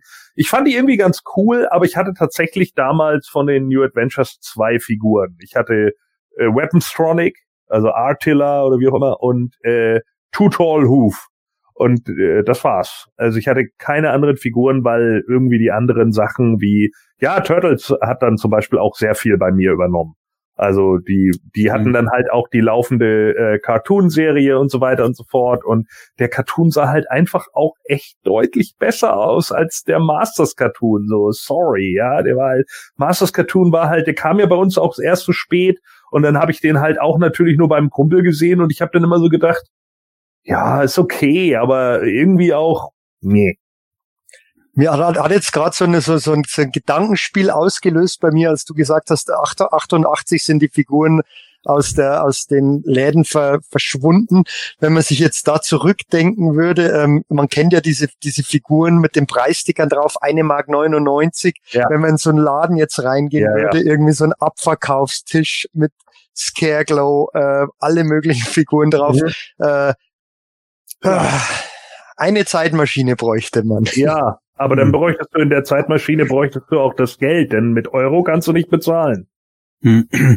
Ja, jetzt, jetzt haben wir tatsächlich schon einige, schon einige Punkte angesprochen, ähm, was vielleicht Gründe sein können, wie wir das Ganze natürlich für uns äh, persönlich wahrgenommen haben. Vielleicht können wir das noch ein bisschen, bisschen ähm, von anderen Seite her dann, dann aufrollen. Ähm, äh, Sepp, wie kommt es dazu oder äh, wann genau war denn eigentlich dann das, das Ende der Masters? Ähm, wir haben natürlich im Vorfeld drüber gesprochen, ähm, da hast du gesagt, ja, der He-Man-Cartoon endete 1985. Gordon hat gerade gesagt, so aus meiner äh, Erinnerung, da kam doch erst 88 bei uns raus. Wie passt das eigentlich alles so zusammen? Ja, das ist tatsächlich das, wo bei uns ein bisschen ähm, die Realität anders gelaufen ist als bei den Amis, weil wir einfach mit Masters und allem später angefangen haben als die Amerikaner. Äh, die Amerikaner haben die ersten Masters-Figuren 1982 bekommen und der letzte richtige Jahrgang war 1987 bei denen. Jetzt muss man dazu überlegen, 1987 sind bei uns erst die Snakeman-Figuren überhaupt erst gekommen. Also zu der Zeit, wo wir äh, mit der größten Masters-Jahrgangspalette überhaupt beliefert wurden, war bei den Amis eigentlich schon quasi Schicht im Schacht. Und äh, ja. deswegen sind auch 1988 nur noch die Laserfiguren in Spanien und Italien erschienen, weil die Amis halt gesagt haben, hey, bei uns läuft nichts mehr, wir machen was anderes, wir machen was Neues. Und aber in Europa lief das Ganze noch. Da, da lief es immer noch richtig heiß und wir sind immer ungefähr ein Jahr nach den Amerikanern dran gewesen. Deswegen haben wir 1988 den letzten Jahrgang mit den Filmfiguren Quildo etc. bekommen, mit Snakeface, Buster Hordak und Co. Und äh, deswegen war das auch bei uns so ein fließender Übergang, weil wir halt dann einfach noch viel länger was an den Masters hatten, während bei den Amis bis zur Start von New Adventures eigentlich ungefähr circa zwei Jahre Pause war. Und es äh, lag auch daran, dass halt der Cartoon 1985 in den USA geendet hat von He-Man. Shewa ist noch bis 1987, also bis zum Ende der Masters weitergelaufen. Deswegen ist auch im Shewa-Cartoon einiges an Masters-Figuren noch beworben worden. Also Charaktere wie Tang Lesher und so. Und bei uns hat der Zeichentrick aber erst 1988 seine Fernsehausstrahlung bekommen. Deswegen sind wir da alle viel später dran gewesen und höchstwahrscheinlich wäre es auch so gewesen, hätten die Amis weitergemacht, dann wäre auch Motu bei uns noch ein bisschen weitergelaufen mit ordentlichem Erfolg, weil ja, lief ja eigentlich ganz gut. Bei den Amerikanern war es aber so, dass die 1987 den Stecker gezogen haben und das auch sehr abrupt, weil äh, schon Ende 1986 klar wurde, boah, bei uns sind die Verkaufszahlen richtig eingebrochen. 1986 bei den Amerikanern war das Jahr, wo die Schlangenmenschen kamen, wo Dragstore, Multibot kamen, auch das Eternia Playset kam. Und das ist halt fatal gewesen, weil das ist eine gigantisch große Palette an Toys gewesen. Auch mit sehr vielen neuen Teilen, relativ wenig Recycling im Vergleich zu den Vorjahren, also auch noch alles teurer. Und dann haben sie aber festgestellt, irgendwie ja, die ganze Ware, die wir massenweise mal rausgeliefert haben, jetzt auf einmal wird sie nicht mehr so richtig gekauft und was ist denn da los? Zu diesem Was ist denn da los? kommen wir gleich. Aber das war halt der Grund, weswegen Mattel dann schon Ende 1986 gesehen hat, hey, es geht so nicht weiter und haben schon davor sogar angefangen gehabt zu überlegen, wie setzen wir die Toyline fort? Denn eine Toyline muss sich regelmäßig revitalisieren, neue Aspekte haben. Sei es, dass eine Horde kommt, sei es, dass Schlangenmenschen kommen, sei es das, was eigentlich geplant war, dieser Powers of Grayskull Spin-off kommen sollte, mit den Dinosauriern in der Vergangenheit, das sollte parallel zu den Masters laufen. Und da haben sie sich dann halt schon Konzepte überlegt, die dann aus dem Koffer herausgeholt wurden, um zu überlegen, hey, He-Man läuft bei uns nicht mehr, aber irgendwie der Brand ist immer noch gut. Was können wir denn da machen, um wieder dazu zu kommen? Wobei es auch ganz spannend ist, dass, ich meine, du hast ja erwähnt, dass 88 noch in Europa, also in Italien und Spanien die Laserfiguren kamen und es kamen ja auch noch die Riesen, Titus und Megator, die kamen ja auch nur bei uns, zählen ja auch zu Powers of Grayskull Line im Prinzip.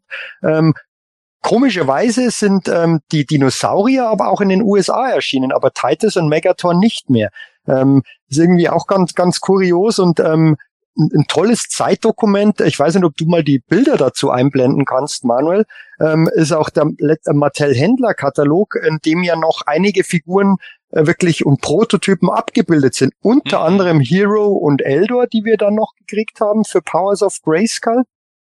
Die, also die haben wir damals nicht gekriegt, die haben wir in dem Look bei, äh, bei der Neo Vintage Line ähm, bekommen. Manuel blendet gerade das Bild aus dem Katalog ein.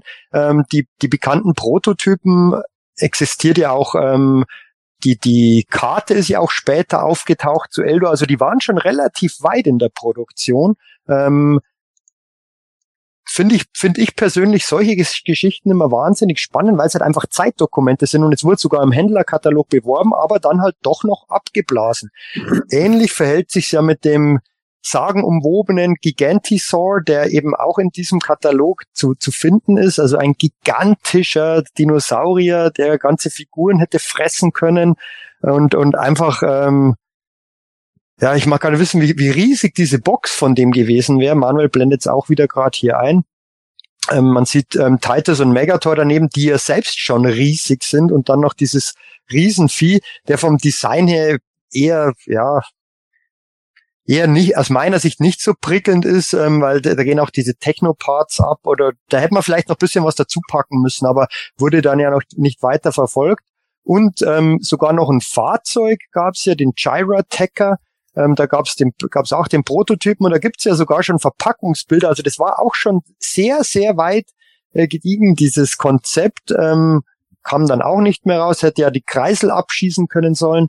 Ähm, also da war schon noch einiges ähm, ja, geplant, ähm, was aber dann aufgrund der, der, der Zahlen, die völlig eingebrochen sind, ich glaube von, von ähm, ich weiß nicht, ob es hunderte Millionen waren, auf vier Millionen runter, wenn ich es recht im Kopf habe. Irgendwas mit vier Millionen habe ich im Kopf. Also wirklich völlig in den Keller gegangen, von, von einem Jahr auf das andere.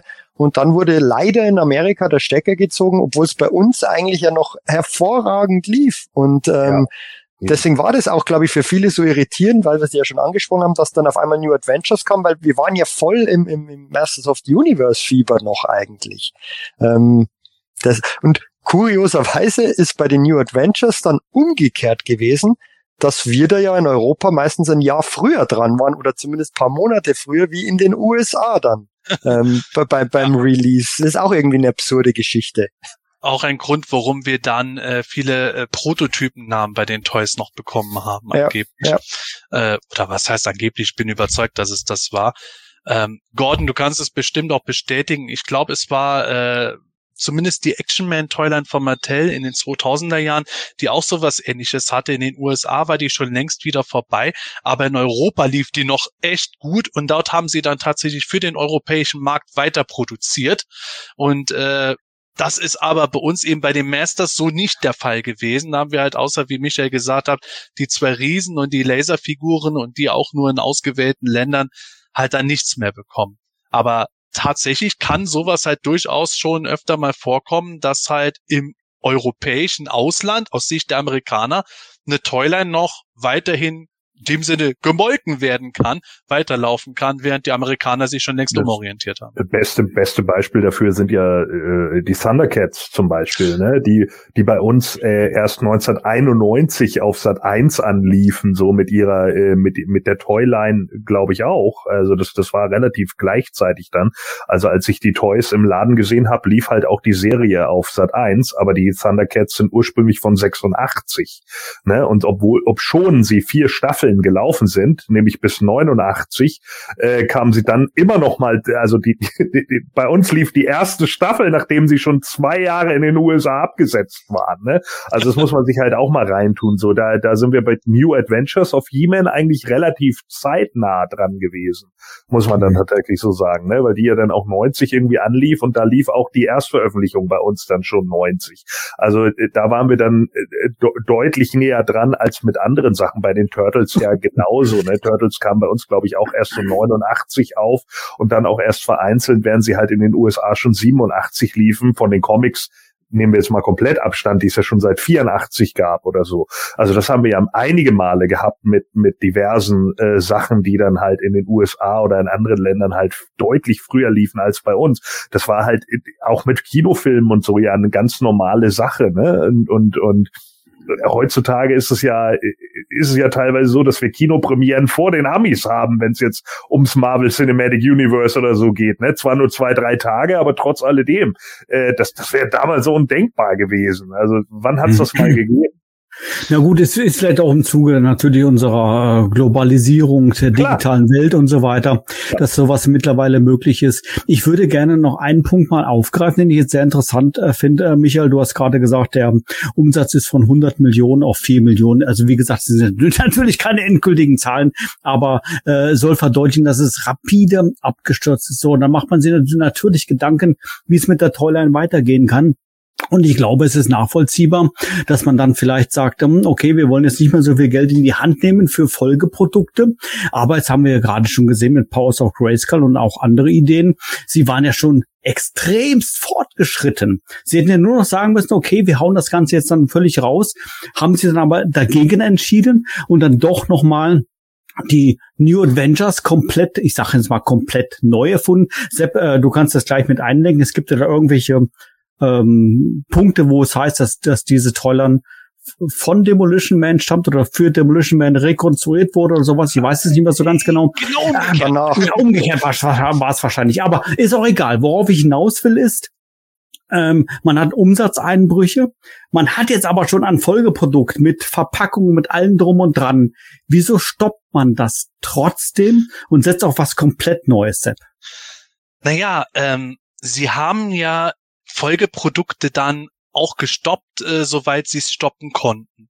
Das ist ja, das ist ja das Krasse, was wir damals nicht gewusst haben, dass sie mit Powers of Grayskull eben loslegen wollten. Auch diese 1988er Figurendesigns, die sehr stark recycelt waren, äh, haben wir dann ja gesehen. Und ähm, der Hintergrund des Ganzen wird meiner Meinung nach gewesen sein, dass Mattel halt gemerkt hat, dass es mit den Toys irgendwie möglicherweise nicht mehr ganz so äh, State of the Art war, wie es bei anderen Sachen gewesen ist. Das, darüber haben wir in früheren Folgen schon ganz oft geredet, wenn man jetzt zum Beispiel gesagt hat, der Filmation Cartoon, der ist innerhalb von ganz wenigen Jahren schon ziemlich von der Konkurrenz irgendwo davongefegt worden, wo man gesagt hat, hey, sowas wie die Transformers-Serie, die war halt doch deutlich actionreicher, dynamischer und so, als der doch schon ein bisschen nach alter Schule und doch teilweise altbackene Filmation-Cartoon. Und sehr ähnlich könnte man es bei den Toys dann auch sehen, wo wir schon mal drüber geredet haben, dass so dieses Sword and Sci-Fi, das es war, ja sehr stark auf dem äh, Sword and Sorcery, auf dem Fantasy-Aspekt aller Conan und so beruht hat, was in den 70er Jahren ganz massiv war. Und äh, am Ende dieser Welle sind die Masters eigentlich gekommen. Das heißt, dass sie eigentlich schon längst vom Zeitgeist wieder weg gewesen sind. Und das ist dann natürlich immer eine Sache. Du, du kannst eigentlich alles auf den Markt werfen. Du es ist immer irgendwo ein Glücksspiel. Und wenn du gerade zufällig einen Zeitgeist getroffen hast, einen Impuls getroffen hast, dann bist du natürlich gut dabei und gerade so Muskeln und alles war halt ein großer Impuls, auch in den 80er Jahren noch. Siehe auch Wrestling, was ja Mitte der 80er Jahre durch die WWF dann durch WrestleMania Hulk Hogan richtig groß geworden ist. Das hat alles mit Sicherheit bei den Masters of the Universe dazu geführt, dass es halt ganz gut immer, immer laufen konnte. Aber irgendwann kommst du halt aus dem Ding raus, dass du dann halt als Marketingabteilung, wie ich schon gesagt habe, es gab dann weitere Konzeptideen, auch überlegst, okay, was machen wir denn jetzt weiter? Ist es noch aktuell? Zieht das noch? Und wenn du dann auf einmal siehst, hey, die Umsätze brechen ein, ist es natürlich sehr schnell gesagt, oh, es, die Toys, die sind ja eigentlich cool, sagen wir heute auch noch. Die Action-Features wurden immer besser, mehr sophisticated und alles dann muss es doch irgendwie am Konzept selber liegen, dann müssen wir das Konzept mal überarbeiten. Und ich bin mir sehr sicher, dass das bei Mattel USA einfach das Thema war. Das Konzept hat gut funktioniert und der Name Heeman ist ein Riesenbrand, hat sich etabliert, aber dieses Konzept drumherum müssen wir halt doch immer wieder bearbeiten, modernisieren, möglicherweise auch mal komplett umändern. Ja. Habe hab ich jetzt richtig verstanden, dass dann äh, Powers of Grayskull keine Folge war von dem Umsatzeinbrüchen, sondern dass Powers of Grayskull bereits vor dem Umsatzeinbruch oder vielleicht gleichzeitig, ich weiß es nicht, dann kam und dann aber in Folge dieses äh, enormen Verlustes dann gecancelt wurde. Richtig, das wissen wir heute. Pause of Grayskull war schon länger in der Mache und wäre natürlich auch wieder ein bisschen günstig gewesen. Es wäre im Grunde wirklich ein Spin-off gewesen, so wie Shiva ein Spin-off war, aber zur Toyline halt optisch gleich. Man hätte das miteinander mixen können, Masters und Pause of Grayskull. Die Charaktere hätten sich teilweise überschnitten. Und das, das Dinosaurier-Thema, auch da hatten wir mal eine Folge gemacht wären sie 1993 mit dem Dinosaurier-Thema bei Masters gekommen. Wer weiß, ob die Masters damit so richtig bei Jurassic Park irgendwo auf den Zug hätten aufspringen können. Man weiß es nicht.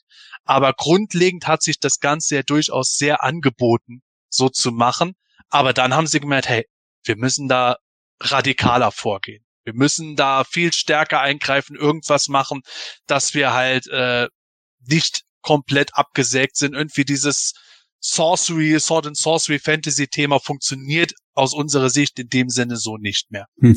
Ähm, du hast mir quasi schon meine nächste Frage beantwortet, weil Verbesserungen gab es ja bei den Masters. Wir haben Figuren wie Dragstore, Extender und so weiter, die schon über ganz neue Gelenke äh, verfügt haben und Aufmachungen verfügt haben, als einmal die Masters alle Jahre davor. Aber du sprichst ja gerade von radikaler Veränderung. Das heißt, die waren aus Sicht von Mattel notwendig, um mit He-Man weiter Geld zu machen. Ja, natürlich. Und ich habe ja schon gesagt gehabt, die Toys, je, je länger die Toyline lief und gerade der Jahrgang, ich sage immer der Wave 5 Jahrgang mit den Schlangenmenschen äh, und äh, Dragstore etc ist ein Resultat aus den guten Verkäufen der Vorjahre gewesen. Das sehen wir auch heute bei Toylines so. Wenn die Toyline richtig gut läuft, wird dann für die Folgejahre mehr Budget freigemacht. Das kann man dann in mehr Formen investieren und so weiter. Wenn man dann aber auf einmal Riesenkosten hat und dann stimmt der Umsatz nicht mehr, dann hat man ein richtiges Problem und muss entweder kostengünstiger weiterarbeiten oder wenn der Umsatzeinbruch, so wie es beim Mastersehen war, so enorm in den Keller gegangen ist, da muss man ganz radikal umdenken. Das ist einfach eine wirtschaftliche Denkweise. Ja. Ich finde das als heutiger, natürlich jetzt redet man sich immer leicht, ganz spannend, ähm, dass einfach an mehreren Stellen das Timing einfach nicht wirklich gut gepasst hat. Ähm, du hast schon angesprochen jetzt, Sepp, mit ähm, den Dinosauriern.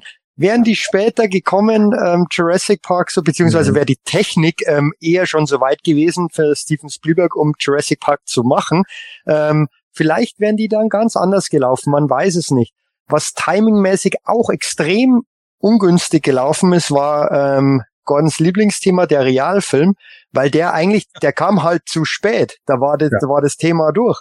Wenn dieser Film 85 gekommen wäre und vielleicht dann, ähm, da, da wäre vielleicht unter Umständen noch ein anderes Budget dann auch da gewesen. Man weiß es nicht. Man hätte es halt vielleicht auch dann anders aufziehen müssen, weil der Film halt einfach auch, äh, ja, da kann man jetzt drüber streiten, einfach auch nicht so toll war und nicht das wiedergespiegelt hat, was die Toyline eigentlich war. Ähm, dann, dann hätte man das Ganze vielleicht nochmal revitalisieren können, aber 87 war einfach zu spät. Und der falsche ähm, FSK, ne? Das kommt auch noch dazu. Ähm, und ähm, ja, da, da, da haben einfach paar so Timing-Geschichten nicht gepasst. Dann, dann wollte man auf diesen Weltraumzug aufspringen oder ähm, mit, mit He-Man New Adventures, hat aber auch irgendwie nicht so richtig geklappt. Ähm, es, ist, es, es ist halt einfach schwierig. Ähm, eine Ergänzung wollte ich vorher noch machen, ähm, weil wir von 88 und dem und den Figuren gesprochen haben, die nur in Europa rauskamen.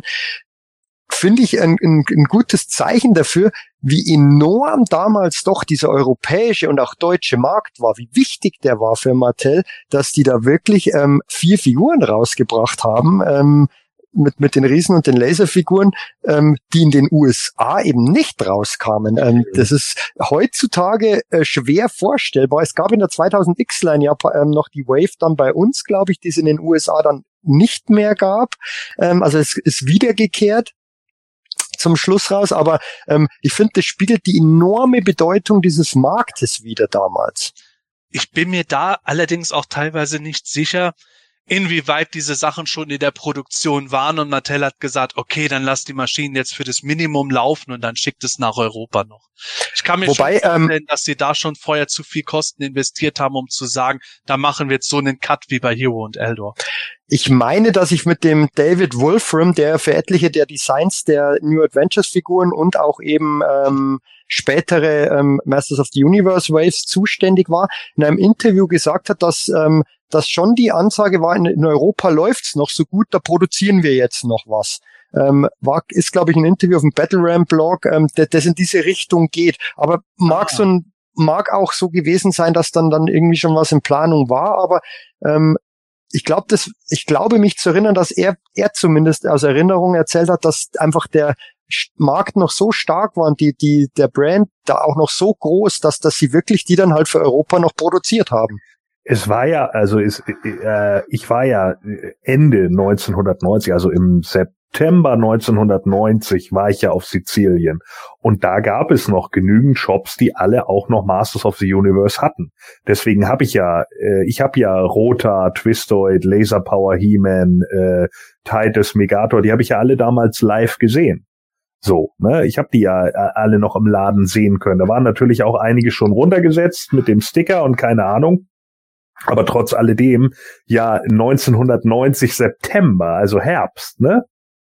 Das muss man sich ja. halt schon mal reintun. Das ist schon zwei Jahre, nachdem es bei uns mehr oder minder vorbei war, äh, gab es die halt immer noch im Laden. So, ne? Natürlich, ich weiß, in, in Italien und Spanien und so, da war es natürlich auch, äh, jeder, der mal auf Mallorca oder Ibiza Urlaub war, der kennt das natürlich auch noch, diese kleinen äh, äh, Tingle-Shops, ne, die irgendwie mal Figuren eingekauft haben und die dann halt jahrelang haben liegen lassen, einfach verkauft sich schon und wenn nicht, dann fressen ja kein Brot.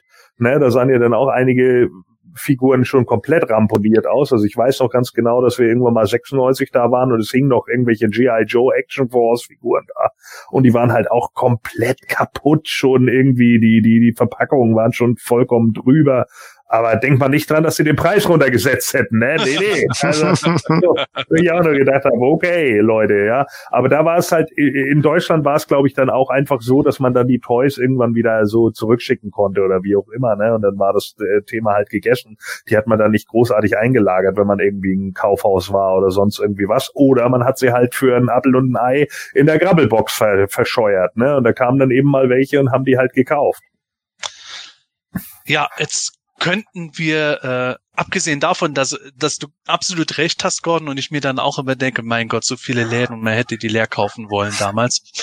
Ähm, Zu spät. Wir aber, jetzt könnten wir aber tatsächlich zu dem Punkt kommen, wir haben es ja jetzt gesagt, in den USA Umsätze eingebrochen und alles. In Deutschland lief es immer noch gut. Und das haben wir anfangs ja schon angesprochen mit New Adventures. Und bei deutschen Fans ist heute immer noch so dieses, diese Denke dabei, dass NA He-Man Motu He-Man gekillt hat. Das ist, wir haben es jetzt schon mitgekriegt, das ist ja nicht so gewesen. Wir hatten nur einfach das Glück oder das Pech, dass äh, bei uns mittendrin halt dieser nahtlose Übergang stattfinden konnte. Ich muss sagen, ich bin ja Jahrgang 81. Ich habe das positiv wahrgenommen. Ich habe es ja anfangs schon mal ein bisschen erwähnt gehabt, eben durch die Harper Comics. Ich fand den Look eigentlich cool. Ja, die Figuren, die sahen deutlich mächtiger aus. Bei Skeletor fand ich es eigentlich sogar noch irgendwo nachvollziehbar, dass der irgendwie abbaut, weil er lebender Toter ist. Aber ich habe viele von den Designs, gerade von den Mutanten, immer noch gemocht und die Fahrzeuge finde ich bis heute genial. Äh, deswegen konnte ich mich gut damit anfreunden. Viele deutsche Fans, aber die eben auf den Bulky Motu Torso und so äh, abgefixt waren, natürlich weniger, ganz klar. Aber man muss tatsächlich sich immer vergegenwärtigen, dass wir ohne New Adventures einfach gar kein He-Man weiter gehabt hätten. New Adventures hat He-Man in Deutschland nicht getötet, sondern das war halt äh, die Leitung der Amis. Und Manuel, vielleicht kannst du da mal eins von diesen Konzeptbildern einblenden, was sie da unter anderem so als militaristische Toilern sich teilweise überlegt hatten. Ganz schlimm. Ähm, das war halt krass. Also He-Man war da das Ab war da das Kürzel für etwas. Ja, Manuel äh, zeigt es jetzt gerade, da macht He-Man sogar einen Bürojob und da sieht man auch eine Figur im Militärlook und Masters Torso, wo auch teilweise dann Designs in die New Adventures Toyline eingeflossen sind sie wollten halt eine Art Big Jim oder Action Man aus He-Man machen. Mhm. Weil sie immer noch gesagt haben, hey, der Name He-Man verkauft sich, jetzt geben wir dem einfach tausend verschiedene Klamotten von Militär bis futuristisch. Der ist für jede Aufgabe gerüstet, so wie man es von Action Man oder Big Jim halt kennt. Davon sind sie zum Glück wieder abgerückt, haben aber dann auch noch sich weitere andere Sachen überlegt und hatten dann auch die Idee, ja, wir machen was mit dem Sohn von He-Man, Son of He-Man. Sie wollten da eine Serie draus machen, wäre sogar bei Filmation gelaufen. Und äh, dann hatten sie die Idee, dass die Serie teilweise mit Virtual Reality oder sowas laufen sollte und mit Infrarottechnologie sollte das so ähnlich laufen wie Captain Power.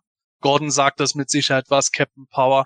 Ja, klar. Äh, das hatten sie vorgehabt, dass dann irgendwie Hemans Sohn irgendwie kämpft und er kann aber auch irgendwie so quasi per Bildtelefon auf Heman irgendwie zugreifen, der in einer anderen Zeit ist. Genauso wäre es bei äh, Skeletors Sohn und Skeletor gewesen. Es wäre teilweise mit Realdarstellung gewesen, teilweise Zeichentrick, alles ultra obskur. Und diese Sachen, diese Ideen, das ist dann alles in New Adventures of He-Man reingepackt worden, was dann am Ende He-Man im Weltraum wurde. Viele Designs, viele Ideen wurden dazu vermengt. Wir haben es vorhin gesagt, Mattel wollte dann einen komplett radikalen Neustart. Und dass die Figuren so schmächtig geworden sind, lag zum einen daran, dass man halt versucht hat, sie etwas realistischer zu proportionieren, aber auch ganz blöd gesagt, die schmaleren, kleineren Figuren haben weniger Material gekostet und waren dadurch nochmal günstiger herzustellen. Ja. Dadurch ist es dann halt gekommen, äh, dass wir halt eben nach Masters of Universe was ganz anderes bekommen haben. Aber das Spannende dabei ist ja gerade noch, warum sind diese Zahlen eigentlich so eingebrochen? Hab ja. gesagt, ja, vielleicht, genau. vielleicht wegen den Designs und so, aber ja, ich glaube, es gibt einen viel größeren Grund, als dass man sagt, die Leute haben nicht mehr auf die Designs gestanden und es gab eine andere Konkurrenz durch Transformers und so. 1987 haben die Turtles auch erst angefangen sondern meiner Meinung nach ist einer der absolut größten Gründe für, für das Problem bei den Umsätzen das Weihnachtsgeschäft gewesen, in dem zum ersten Mal in den USA das Nintendo Entertainment System herausgekommen ist. Das ja. gute alte NES. Das genau. ist nämlich genau zu der Zeit, zu dem Weihnachtsmarkt damals erschienen, nämlich äh, Ende 1985, wo man dann auch gemerkt hat, irgendwie in Folge, oh, das Folgejahr 1986 ist für Masters of the Universe so richtig scheiße gelaufen.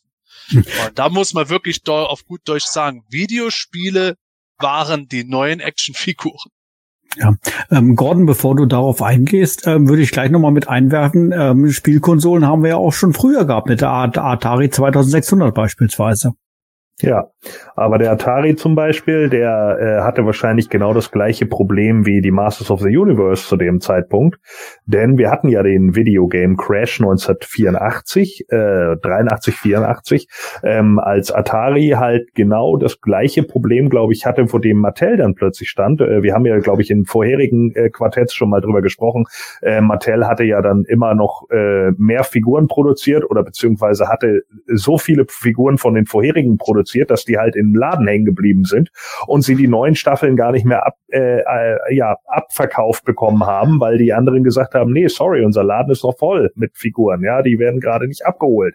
Das gleiche Problem hatte Atari nämlich damals auch, Atari 2600 äh, das Ding äh, war, dass äh, ich weiß gar nicht mehr, ob das Ralph Bear war oder wer da der dahinter stand bei Atari. Auf jeden Fall, ähm, die hatten hinterher so viele Atari-Konsolen produziert, dass sie die nicht losgeworden wären, wenn jeder Haushalt in den USA noch einen zweiten Atari gekauft hätte. Also das muss man sich mal reintun, ja, was das für eine absolute Fehlplanung ist, komplett gaga. Und da sind sie natürlich auf den ganzen Konsolen hängen geblieben, dann wir brauchen das ET-Debakel ja gar nicht mehr anzusprechen, das kennt ja eh jeder mittlerweile, ne? Und es sind halt unglaublich viele andere Sachen dann in die Binsen gegangen und dann hatte Atari sich mit seiner komischen äh, äh, Virtual Reality Idee. Sie hatten ja damals die Idee, dass du ähm, dir ein, ein Headset aufsetzt und dann mit den Augen äh, die die Sachen steuern kannst. Heutzutage geht das einigermaßen gut. Damals war das halt unglaublich schwierig und war äh, vollkommen im Prototypenstatus. Und die Leute, die das natürlich damals bei der äh, Convention gesehen haben, bei der bei der äh, Videospiel-Convention, haben gesagt, das Scheiß funktioniert ja überhaupt nicht. Das ist ja totaler Mist. Da investieren wir nicht rein, ja. Und dann gab es natürlich mhm. so viele Ausgaben auf Seiten Ataris, dass man das halt weggehauen hat. Und ich glaube, bei Mattel war das schon ganz ähnlich. Und dann, wie Sepp eben richtig sagt, kommt dann so eine Spielekonsole, die ja dann nach dem Crash halt plötzlich groß geworden ist, weil man ja auch plötzlich Games hatte wie äh, Super Mario Land oder so, die ja über über ähm, über mehrere Level gingen. Ja, viele viele Atari 2600 Spiele waren ja sehr limitiert, gingen ja dann auch nur über zwei drei Stages und das war's dann, dann fing es wieder von vorne an und man konnte dann irgendwie Highscores erspielen oder so. Das fanden natürlich irgendwann die Kiddies langweilig. Jetzt auf einmal gibt's eine Konsole, da hast du plötzlich mehrere Level, du hast Endgeschichten, du hast plötzlich eine komplett andere Welt an Videospielen. Das ist natürlich vollkommen klar, äh, dass dann darauf irgendwie äh, äh aufgebaut wird. So, ne? Ich hatte auch ein bisschen den Eindruck, äh, weil Sepp es gerade eben erwähnt hatte, vielleicht noch einmal kurz drauf einzugehen mit dieser Big Jim Sache. Ich habe ein bisschen den Eindruck gehabt, dass äh, bei Mattel ist ist man wieder so auf altbewährtes gegangen. Ne? Ja, wir haben seit Jahren mit mit mit äh, Barbie Erfolg, weil es ist eigentlich immer dieselbe Puppe. Sie wird vielleicht mal das Gesicht ein bisschen abgeändert oder so, aber das war's dann auch und sie kriegt halt einfach nur neue Klamotten. Und ich habe so ein bisschen das Gefühl gehabt, dass man das mit He-Man, mit diesem Military Attack Nucleus, ja, was für eine dämliche Abkürzung alleine, ne? So, so dumm. Aber ja, dass man sich dann irgendwie gedacht hat, ja, okay, wir bringen jetzt, wir bringen jetzt, äh, genau, wir bringen jetzt hier, ich meine, der, der, der He-Man, den man hier sieht, ne, der ist, es gab ja so, so ähm, Knock-Off-Figuren, die hießen Action Captain, genauso sieht die Figur aus. Ne? Das ist, ist halt genau das. So, man, man bringt halt einfach die Figur, setzt ein paar neue äh, ja, ein paar neue Zusatzbehör dran und dann läuft das schon irgendwie. Ne? Und ich denke, das haben sie halt einfach versucht, weil sie das von Barbie und Big Jim halt schon so gewohnt waren. Und dann kommt halt irgendjemand auf die Idee, ja, wie wär's, wenn wir das einfach machen und nennen es He-Man? Ja, gute Idee, ist ja überhaupt nicht mega langweilig, so creative-wise. Aber ja, gut, man, viele gehen halt auf das altbewährte zurück, das sie halt kennen. Ne? Ja. Ja, und, und genauso genauso war es bei mir, wie ihr gerade angesprochen habt, mit, nicht mit dem NES, aber halt mit dem Game Boy. Ja. Ähm, das, das, 89 das war die, genau, das war die Parallelität in, in, in, in, in Deutschland. Da war es bei mir nicht das NES, sondern der Game Boy. Und da war dann ähm, NA gerade mal angelaufen. Ich glaube, ich habe auch nur ein, zwei Figuren gehabt, aber fand die schon nicht so toll damals. Ähm, wenn man heute aus heutiger Sicht die betrachtet, die Designs sind teilweise wirklich richtig, richtig gut und sie gingen ja dann auch wieder in diese muskulösere Richtung. Und ähm, man, man sieht ja bei den Classics auch teilweise, wie die Designs teilweise äh, funktionieren. Wenn, wenn man es in, in, in, in andere Proportionen rüberpackt, dann, dann da waren doch, das ist zwar, die, die sind zwar bei den Classics nicht so wirklich gut gelaufen, ähm, weil sie halt einfach grundsätzlich nicht so beliebt waren. oder sind, ähm, aber, aber die Designs funktionieren hervorragend aus meiner Sicht, ähm, genauso wie bei, bei den Origins, die wunderbar funktionieren würden. Man muss sich jetzt nur den Masterverse Slushhead anschauen. Also die, die, die, an den Designs selbst ist es nicht gescheitert, meiner Meinung nach. Es war einfach, wie, wie gesagt, auch ähm, damals in den USA das Nintendo Entertainment System und bei uns, ja, Game Boy und später dann hat auch Super, Nintendo. Super Nintendo kam, glaube ich, nochmal ein bisschen später, aber ähm, das war, das war dann das, was mich interessiert hat. Da hat mich, zu dieser Zeit haben mich dann irgendwann mal keine Actionfiguren mehr interessiert. Ja. ja, das ist schon irgendwo der Witz bei New Adventures. Sie haben am Ende der NA-Toyline ja sogar die Figuren wieder bulliger gemacht. Ja. Begann ja im vorletzten Jahrgang, wo man gemerkt hat, oh, sie haben schon gemerkt, dass äh, die Zielgruppe irgendwie die Figuren zu schmächtig fand. Und das ist ja auch das Geile, dass man auch viele andere Toylines auch von anderen Herstellern über Jahre, ganz lange Zeit hinaus gesehen hat, wo halt dieser typische Moto-Look mit den großen Muskeln und der Action-Pose halt maßgeblich adaptiert wurde. Unter anderem die Turtles, die meiner Meinung nach halt da der inoffizielle Nachfolger von Motu waren, nicht nur weil Mark Taylor dort mitgearbeitet hat. Aber ähm, Gordon hat es auch schon richtig angesprochen. Ich glaube, das NES, der Siegeszug des NES, man kann sich das heute, glaube ich, gar nicht mehr vorstellen, wie gigantisch das war. Das ist äh, wirklich eine enorme Sache gewesen in den USA. War da so ein bisschen der Sargnagel dazu, was halt vorher schon schief gelaufen ist. Und das hat Gordon schon angesprochen. Es wurde der Markt eigentlich so zugeflutet mit Toys. Und das haben wir auch hierzulande erlebt über lange Zeit hinweg, bevor halt während dem Lockdown irgendwie wirklich wieder jede abgeranzte Figur noch für 20 Euro gegangen ist, du wurdest mit Cobra Khans und Leech-Figuren und Cyclones eigentlich zugeballert ohne Ende, im Dutzend billiger. Und so ähnlich kann man sich in den USA auch vorstellen. Gordon hat es angesprochen, wenn die Regale halt mit so vielen Toys zuladen, weil natürlich aufgrund des großen Erfolges so viel bestellt wurde und Mattel so viel produziert hat und Mattel hatte immer noch die Lager voll, obwohl nichts mehr nachbestellt wurde, dann kriegst du irgendwann ein Problem, die neue Ware an den Mann zu bringen. Da war das wahrscheinlich schon ein bisschen schwierig, weil einfach der Markt viel zu voll war, als dass man noch die neue Ware überhaupt wahrgenommen hat, wenn sie da war. Und zum anderen halt auch, äh, dass du, dass du dann dabei halt letzten, letzten Endes siehst, äh, wie viele Kosten dabei gewesen ist. So viel Zeug, es wird nicht mehr gekauft, dann ist es auch noch so teuer gewesen und dann kommt auch auf einmal ein Spielzeug raus, mit dem du wahrscheinlich gar nicht mehr gerechnet hast, weil eben vorher der Videospielmarkt zusammengebrochen war. Gordon hat es mit dem Atari erwähnt. Das hat keiner auf den Schirm gehabt und auf einmal sind Videospiele nicht nur wieder zurück, sondern größer denn je. Klar wurde dann versucht, es auch für sich zu nutzen. Es gab ja Masters Videospiele auch immer wieder. Aber ja, da möchte ich ja? kurz einmal übrigens Einwurf, äh, weil hier um 22.50 Uhr hatte der User Tapferes Schneiderlein geschrieben, es gab aber das NES Masters Game. Mhm. Das ist nicht korrekt. Äh, das stimmt nicht. Äh, es gab kein NES Masters of the Universe Game. Die einzigen Konsolen, die Masters of the Universe tatsächlich als Games hatten, waren der Atari 2600, der äh, Intellivision und dann eben der Commodore, wo sie dann eben auch auf dem ZX Spectrum etc. mit äh, Umsetzung bekommen haben.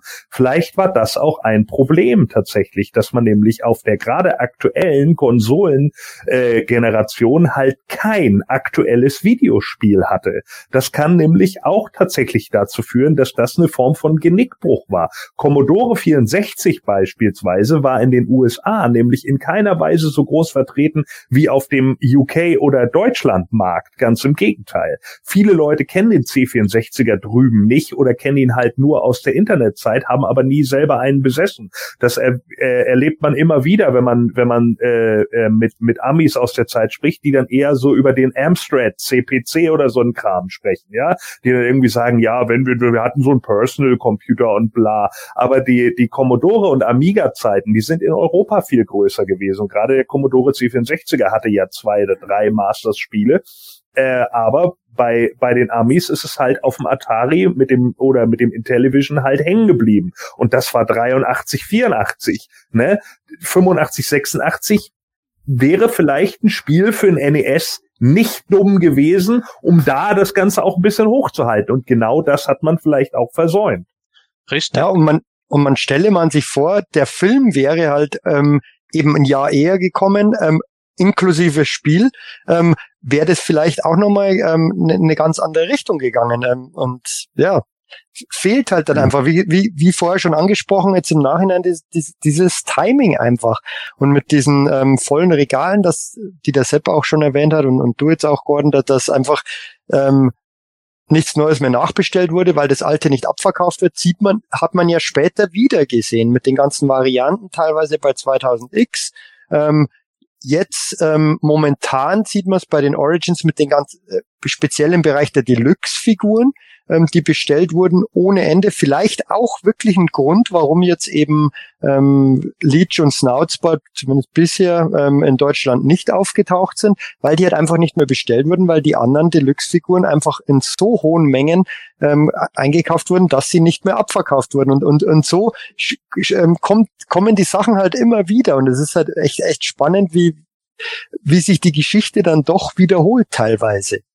Ja. Das, das ist ja auch gerade das Problem dabei, dass wir damals auch eine Zeit hatten, wo sehr viel Konkurrenz schon so von Haus aus bestanden hat. Ähm, wir haben jetzt drüber geredet über das NES und dass das NES aber mit Sicherheit nicht eigenständig irgendwo Motu platt gemacht hätte, wenn die Masters Mark oder die Toyline da immer noch sehr gut und stabil gelaufen wäre. Die hat schon halt vorher ihre Probleme gehabt.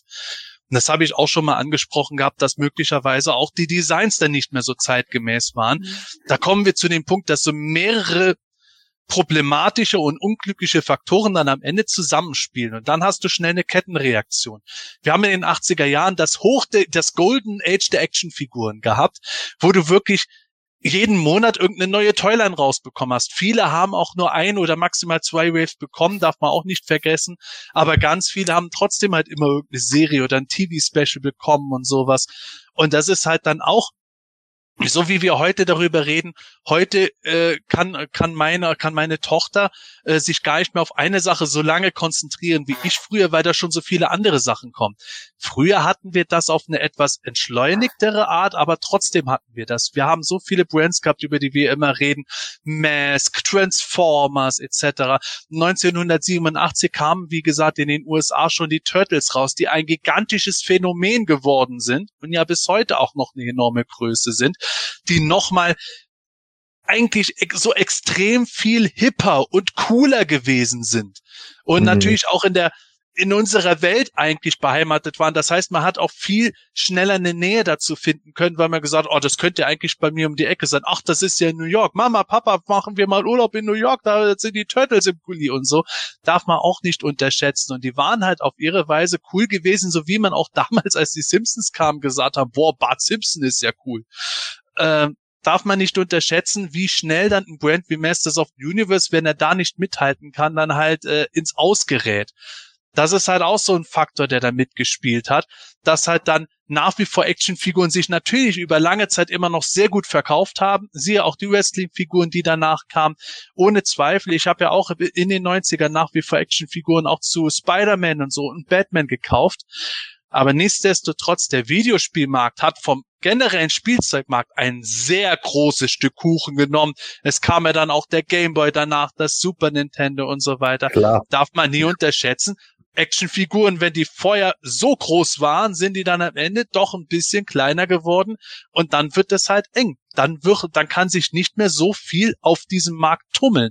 So erleben wir es überspitzt heute noch extremer, wo wir sehen, hey, der Actionfigurenbereich bei Smith Toys, guckt ihn euch an, wie groß ja. der ist und guckt Eben. euch an, was dort den meisten Platz einnimmt, dann wisst ihr schon Bescheid. Das ist nicht, weil irgendwo nur der Hersteller einfach zu doof ist, irgendwelche Sachen äh, rauszubringen, sondern die Läden bestellen halt das, was sich verkauft. Ja, Eben. Und äh, wenn man das heutzutage vergleicht, ja, na klar, wir waren damals alle kleiner, Spielzeugabteilungen kamen uns generell immer größer vor, als sie tatsächlich waren. Das ist vollkommen klar. Aber nichtsdestotrotz, wenn man eben überlegt, wie viele verschiedene Toylines es damals gab, teilweise dann eben auch noch ohne Fernsehserien und sonst irgendwie was, das ist schon echt krass. Ne? Also äh, deswegen erinnern wir uns ja auch alle irgendwie immer an die Toylines aus den 80ern etc., weil es halt einfach eine Menge gab, was irgendwie so da war. Und heute, die Sortimente werden immer kleiner. Ne, und das, das kannst du ja sehen. So, also dass es diese ganzen langen Wände mit mit etlichen Masters und sowas äh, gab, das ist heute unvollstellbar. Ja, also früher, genau, so, hier, hier sehen wir jetzt so ein Regal, ne, mit, mit, mit, äh, keine Ahnung, sieben, acht Reihen Actionfiguren. Äh, und wo sieht man das heutzutage noch? Ne? Das, das, das, das stirbt einfach aus.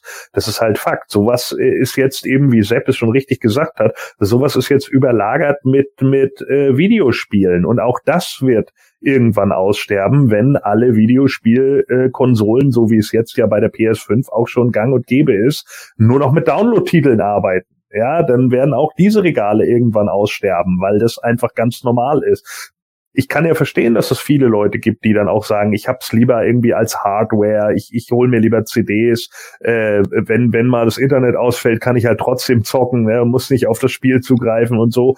Ähm, stimmt sicherlich in vielen Bereichen, aber ganz viele sehen es halt einfach auch anders. Ne? Es gibt viele Leute, die ihre DVD-Sammlung, ihre Blu-ray-Sammlung mittlerweile verkaufen, weil sie sich sagen, ich krieg sowieso alles on demand. So, ich habe Netflix, ich habe mein äh, keine Ahnung, Amazon Prime und so weiter und so fort. Und da äh, ich, ich schaffe einfach Platz in meiner Wohnung. Und ich kann das äh, zu einem gewissen Grad auch vollkommen nachvollziehen, ja, dass Leute halt einfach sagen, jo, ich brauche den virtuell, also ich brauche das nicht nicht als festen äh, materiellen Datenträger, sondern ich nehme es einfach virtu virtuell in Kauf und das ist eben der Zahn der Zeit so und so ist es eben mit vielen anderen Sachen auch. Und Actionfiguren, ja. Ich meine, welche Actionfigur Toyline hat's wirklich von Anfang an bis heute geschafft? Keine. Also äh, die, die meisten Actionfiguren Toylines haben zwar Remakes bekommen oder sonst irgendwie was, aber hatten immer mal wieder Pausen, hatten immer mal wieder Jahre dazwischen, wo nichts gelaufen ist oder so. Selbst die Transformers und so haben einfach immer wieder neue Verpackungen bekommen, neue Stories etc. So, es waren halt immer wieder andere Figuren. Ne? Das ist halt bei allen Actionfiguren so gewesen. Es gibt so gut wie gar keine Toyline, die von Anfang an bis heute durchgelaufen ist, außer vielleicht Barbie. So. Und Hot Wheels.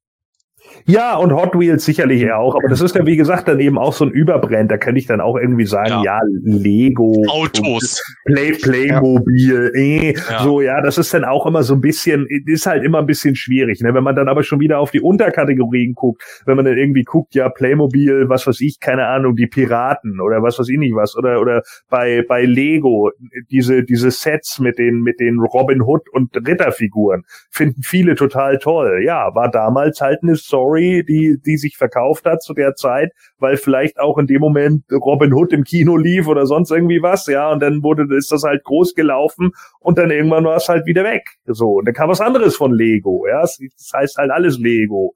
Aber das, das Ding ist halt, wie viele Actionfiguren Toylines sind wirklich mhm. 10, 12, 13, 14, 15 Jahre gelaufen, alles unter einem Brand. Ich glaube, da ja. finden wir nicht eine.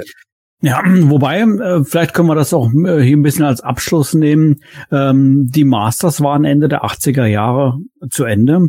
Ähm, die New Adventures kamen noch äh, mit zwei, drei Jahre, die uns dann versorgt haben. Aber kann man denn dann nicht sagen, ähm, wir haben vielleicht eine zehnjährige Pause gehabt von den Masters ja, und Anfang 2002, 2003 Absolut. bis heute ging das dann quasi nahtlos weiter. Nicht immer im Einzelhandel, aber dennoch, ähm, wie du gerade gesagt hast, Gordon, äh, unter einem Brand, eine Marke, verschiedene Toylines, aber alles unter dem Label He-Man und äh, was er letztendlich dann auch ähm, ja zeigt äh, noch beweist, ähm, Masters ist äh, nach wie vor äh, ja, ich kann es nicht zahlenmäßig nicht, nicht, äh, nicht so sagen, so erfolgreich wie in den 80ern, aber der Brand ist erfolgreich, vielleicht auch durch uns erwachsene Sammler, ähm, dass äh, zumindest mal in den letzten 40 Jahren bis auf eine kleine Unterbrechung präsent war.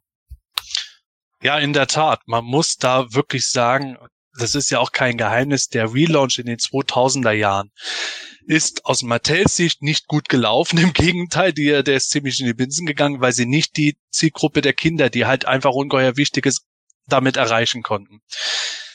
Ähnlich ist es leider Gottes auch mit Human 21 jetzt zuletzt geworden. Und man kann wohl durchaus sagen, dass es, und das ist tatsächlich ein Phänomen, Masters of the Universe seit mittlerweile gut 20 Jahren immer wieder in irgendeiner Form gibt, hauptsächlich getragen durch uns erwachsene Sammler und natürlich die dann auch wieder Manuel ist das beste Beispiel, der seinen Sohn dann drauf angefixt hat, der das mittlerweile macht, dass man das irgendwo trägt. Das ist halt auch schon eine Besonderheit. Wir haben noch nie so große und umwälzende Neuinterpretationen bei den Masters erlebt. Wahrscheinlich auch, weil New Adventures da das äh, Mattel da irgendwo so gebrannt hat, dass sie halt äh, sehr vorsichtig sind.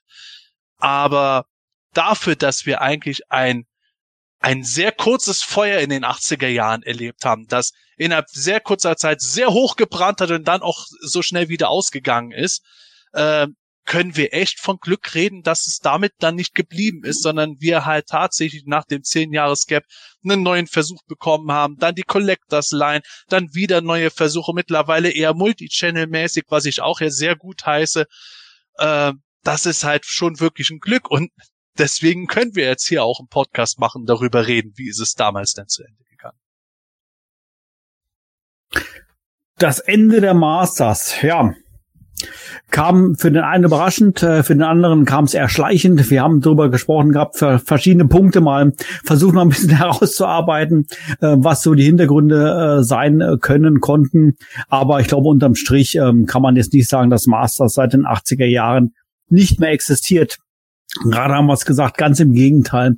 Masters ist aktuell so präsent, die letzten 20 Jahre, selbst sehr schön äh, gesagt, so aktuell wie eigentlich noch nicht über in den 80er Jahren vielleicht. Also zumindest mal von der Artikelmenge her haben wir mittlerweile sehr, sehr viel mehr im Angebot, als es damals, ähm, damals gab. Aber natürlich ähm, ein 100 äh, Milliarden Dollar Geschäft ist es aktuell natürlich auch nicht. Aber Nichtsdestotrotz ist die Marke Masters äh, präsent und ähm, ja, trotzdem ist damals natürlich dann zu einem Ende äh, gekommen ist, glaube ich, blicken wir alle ähm, ja freudig zurück auf ähm, die 80er Jahre. Die, wir, wir waren dabei, wir haben sie erlebt mit den mit den Masters und ähm, äh, wir freuen uns, dass wir so viele Figuren gehabt haben und wir ärgern uns, dass wir so wenig Two-Packs gekauft haben damals und heute noch aufbewahrt haben. Aber nun mal, so ist das nun mal.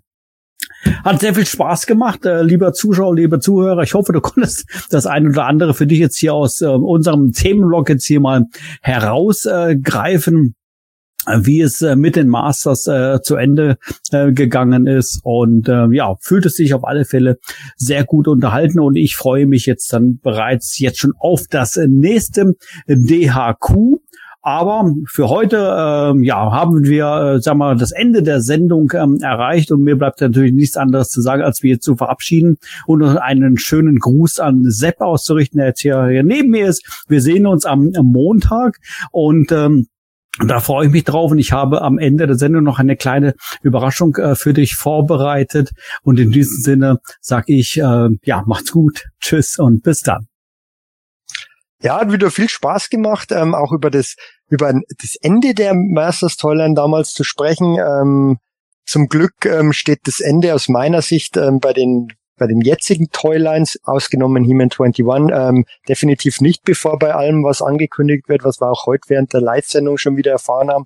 Und ähm, präsenter denn je Masters of the Universe, ähm, vor allem wenn man bedenkt, im Vergleich zu den ganzen anderen Franchises, immer ohne die Unterstützung eines großen Films oder einer, einer großen Realserie, ähm, großartige Computerspiele, ähm, gab es nie so wirklich, ähm, also muss man echt sagen, ähm, wurde immer am Leben gehalten, auch durch und, und Sammler. Ähm, ist eine tolle Sache und macht jedes Mal wieder Spaß, darüber zu reden. Und dann bis zum nächsten Mal. Ja, Spaß drüber zu reden, das ist halt tatsächlich das, was äh, eigentlich immer das ist, was uns vorantreibt, sei es irgendwo live äh, auf der Luxor Fantastic oder jetzt eben wieder hier äh, über den Livestream oder wie auch immer ihr uns dann später hören werdet, wenn ihr nicht live dabei gewesen seid. Und ich hoffe, ihr hattet auch Spaß dabei. Ich hoffe, ihr werdet auch Spaß haben, wenn ihr beim nächsten Clash of the Moons den Manuel weinen seht. In diesem Sinne, tschüss, bis bald und gute Reise. Ja, äh, auch von mir äh, vielen Dank an alle, die äh, den Kanal abonniert haben. 181 Live-Zuschauer heute, das ist natürlich top. Denkt bitte alle noch an den Daumen, ja, das wäre für uns wichtig. Und lasst natürlich auch einen Kommentar für alle, die das hier on demand gucken. Lasst einen Kommentar da. Ja, wie habt ihr es wahrgenommen? Äh, die Masters of the Universe, ne? Ist es für euch fließender Übergang gewesen oder habt ihr gesagt, was? Ich hatte doch schon drei Jahre Pause, da kamen die New Adventures, dann schreibt auch das da drunter, ja. Äh, das kann natürlich alles äh, so sein. Ich habe äh, natürlich noch eine äh, Ankündigung für euch. Äh, Scott Knightley hat heute Nachmittag, ob ihr es glaubt oder nicht, mit mir telefoniert Und äh, der hat mir erzählt, dass ja im Jahr der Schlange, also ich wusste das mit Lady Slither und Fangor natürlich schon, im Jahr der Schlange kommt aber tatsächlich noch ein drittes Mitglied zu den Schlangenmenschen. Ob ihr es glaubt oder nicht, und jetzt dürft ihr raten, wer?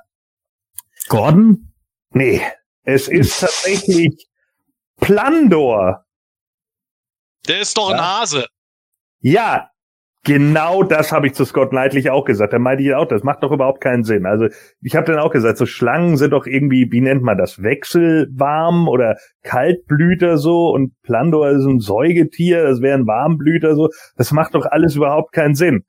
Und danach sagt Scott Knightley zu mir, aber Plandor ist doch auch ein Nager. Oh, Mann. Gordon. Nee. Oh. Ah, das war der beschissenste aller Zeiten, ey. Sagst du jedes Mal. Ja, du steigerst dich auch immer mehr, du. Es ist einfach nur krank. Das semanische Quartett. Präsentiert von planeteternia.de.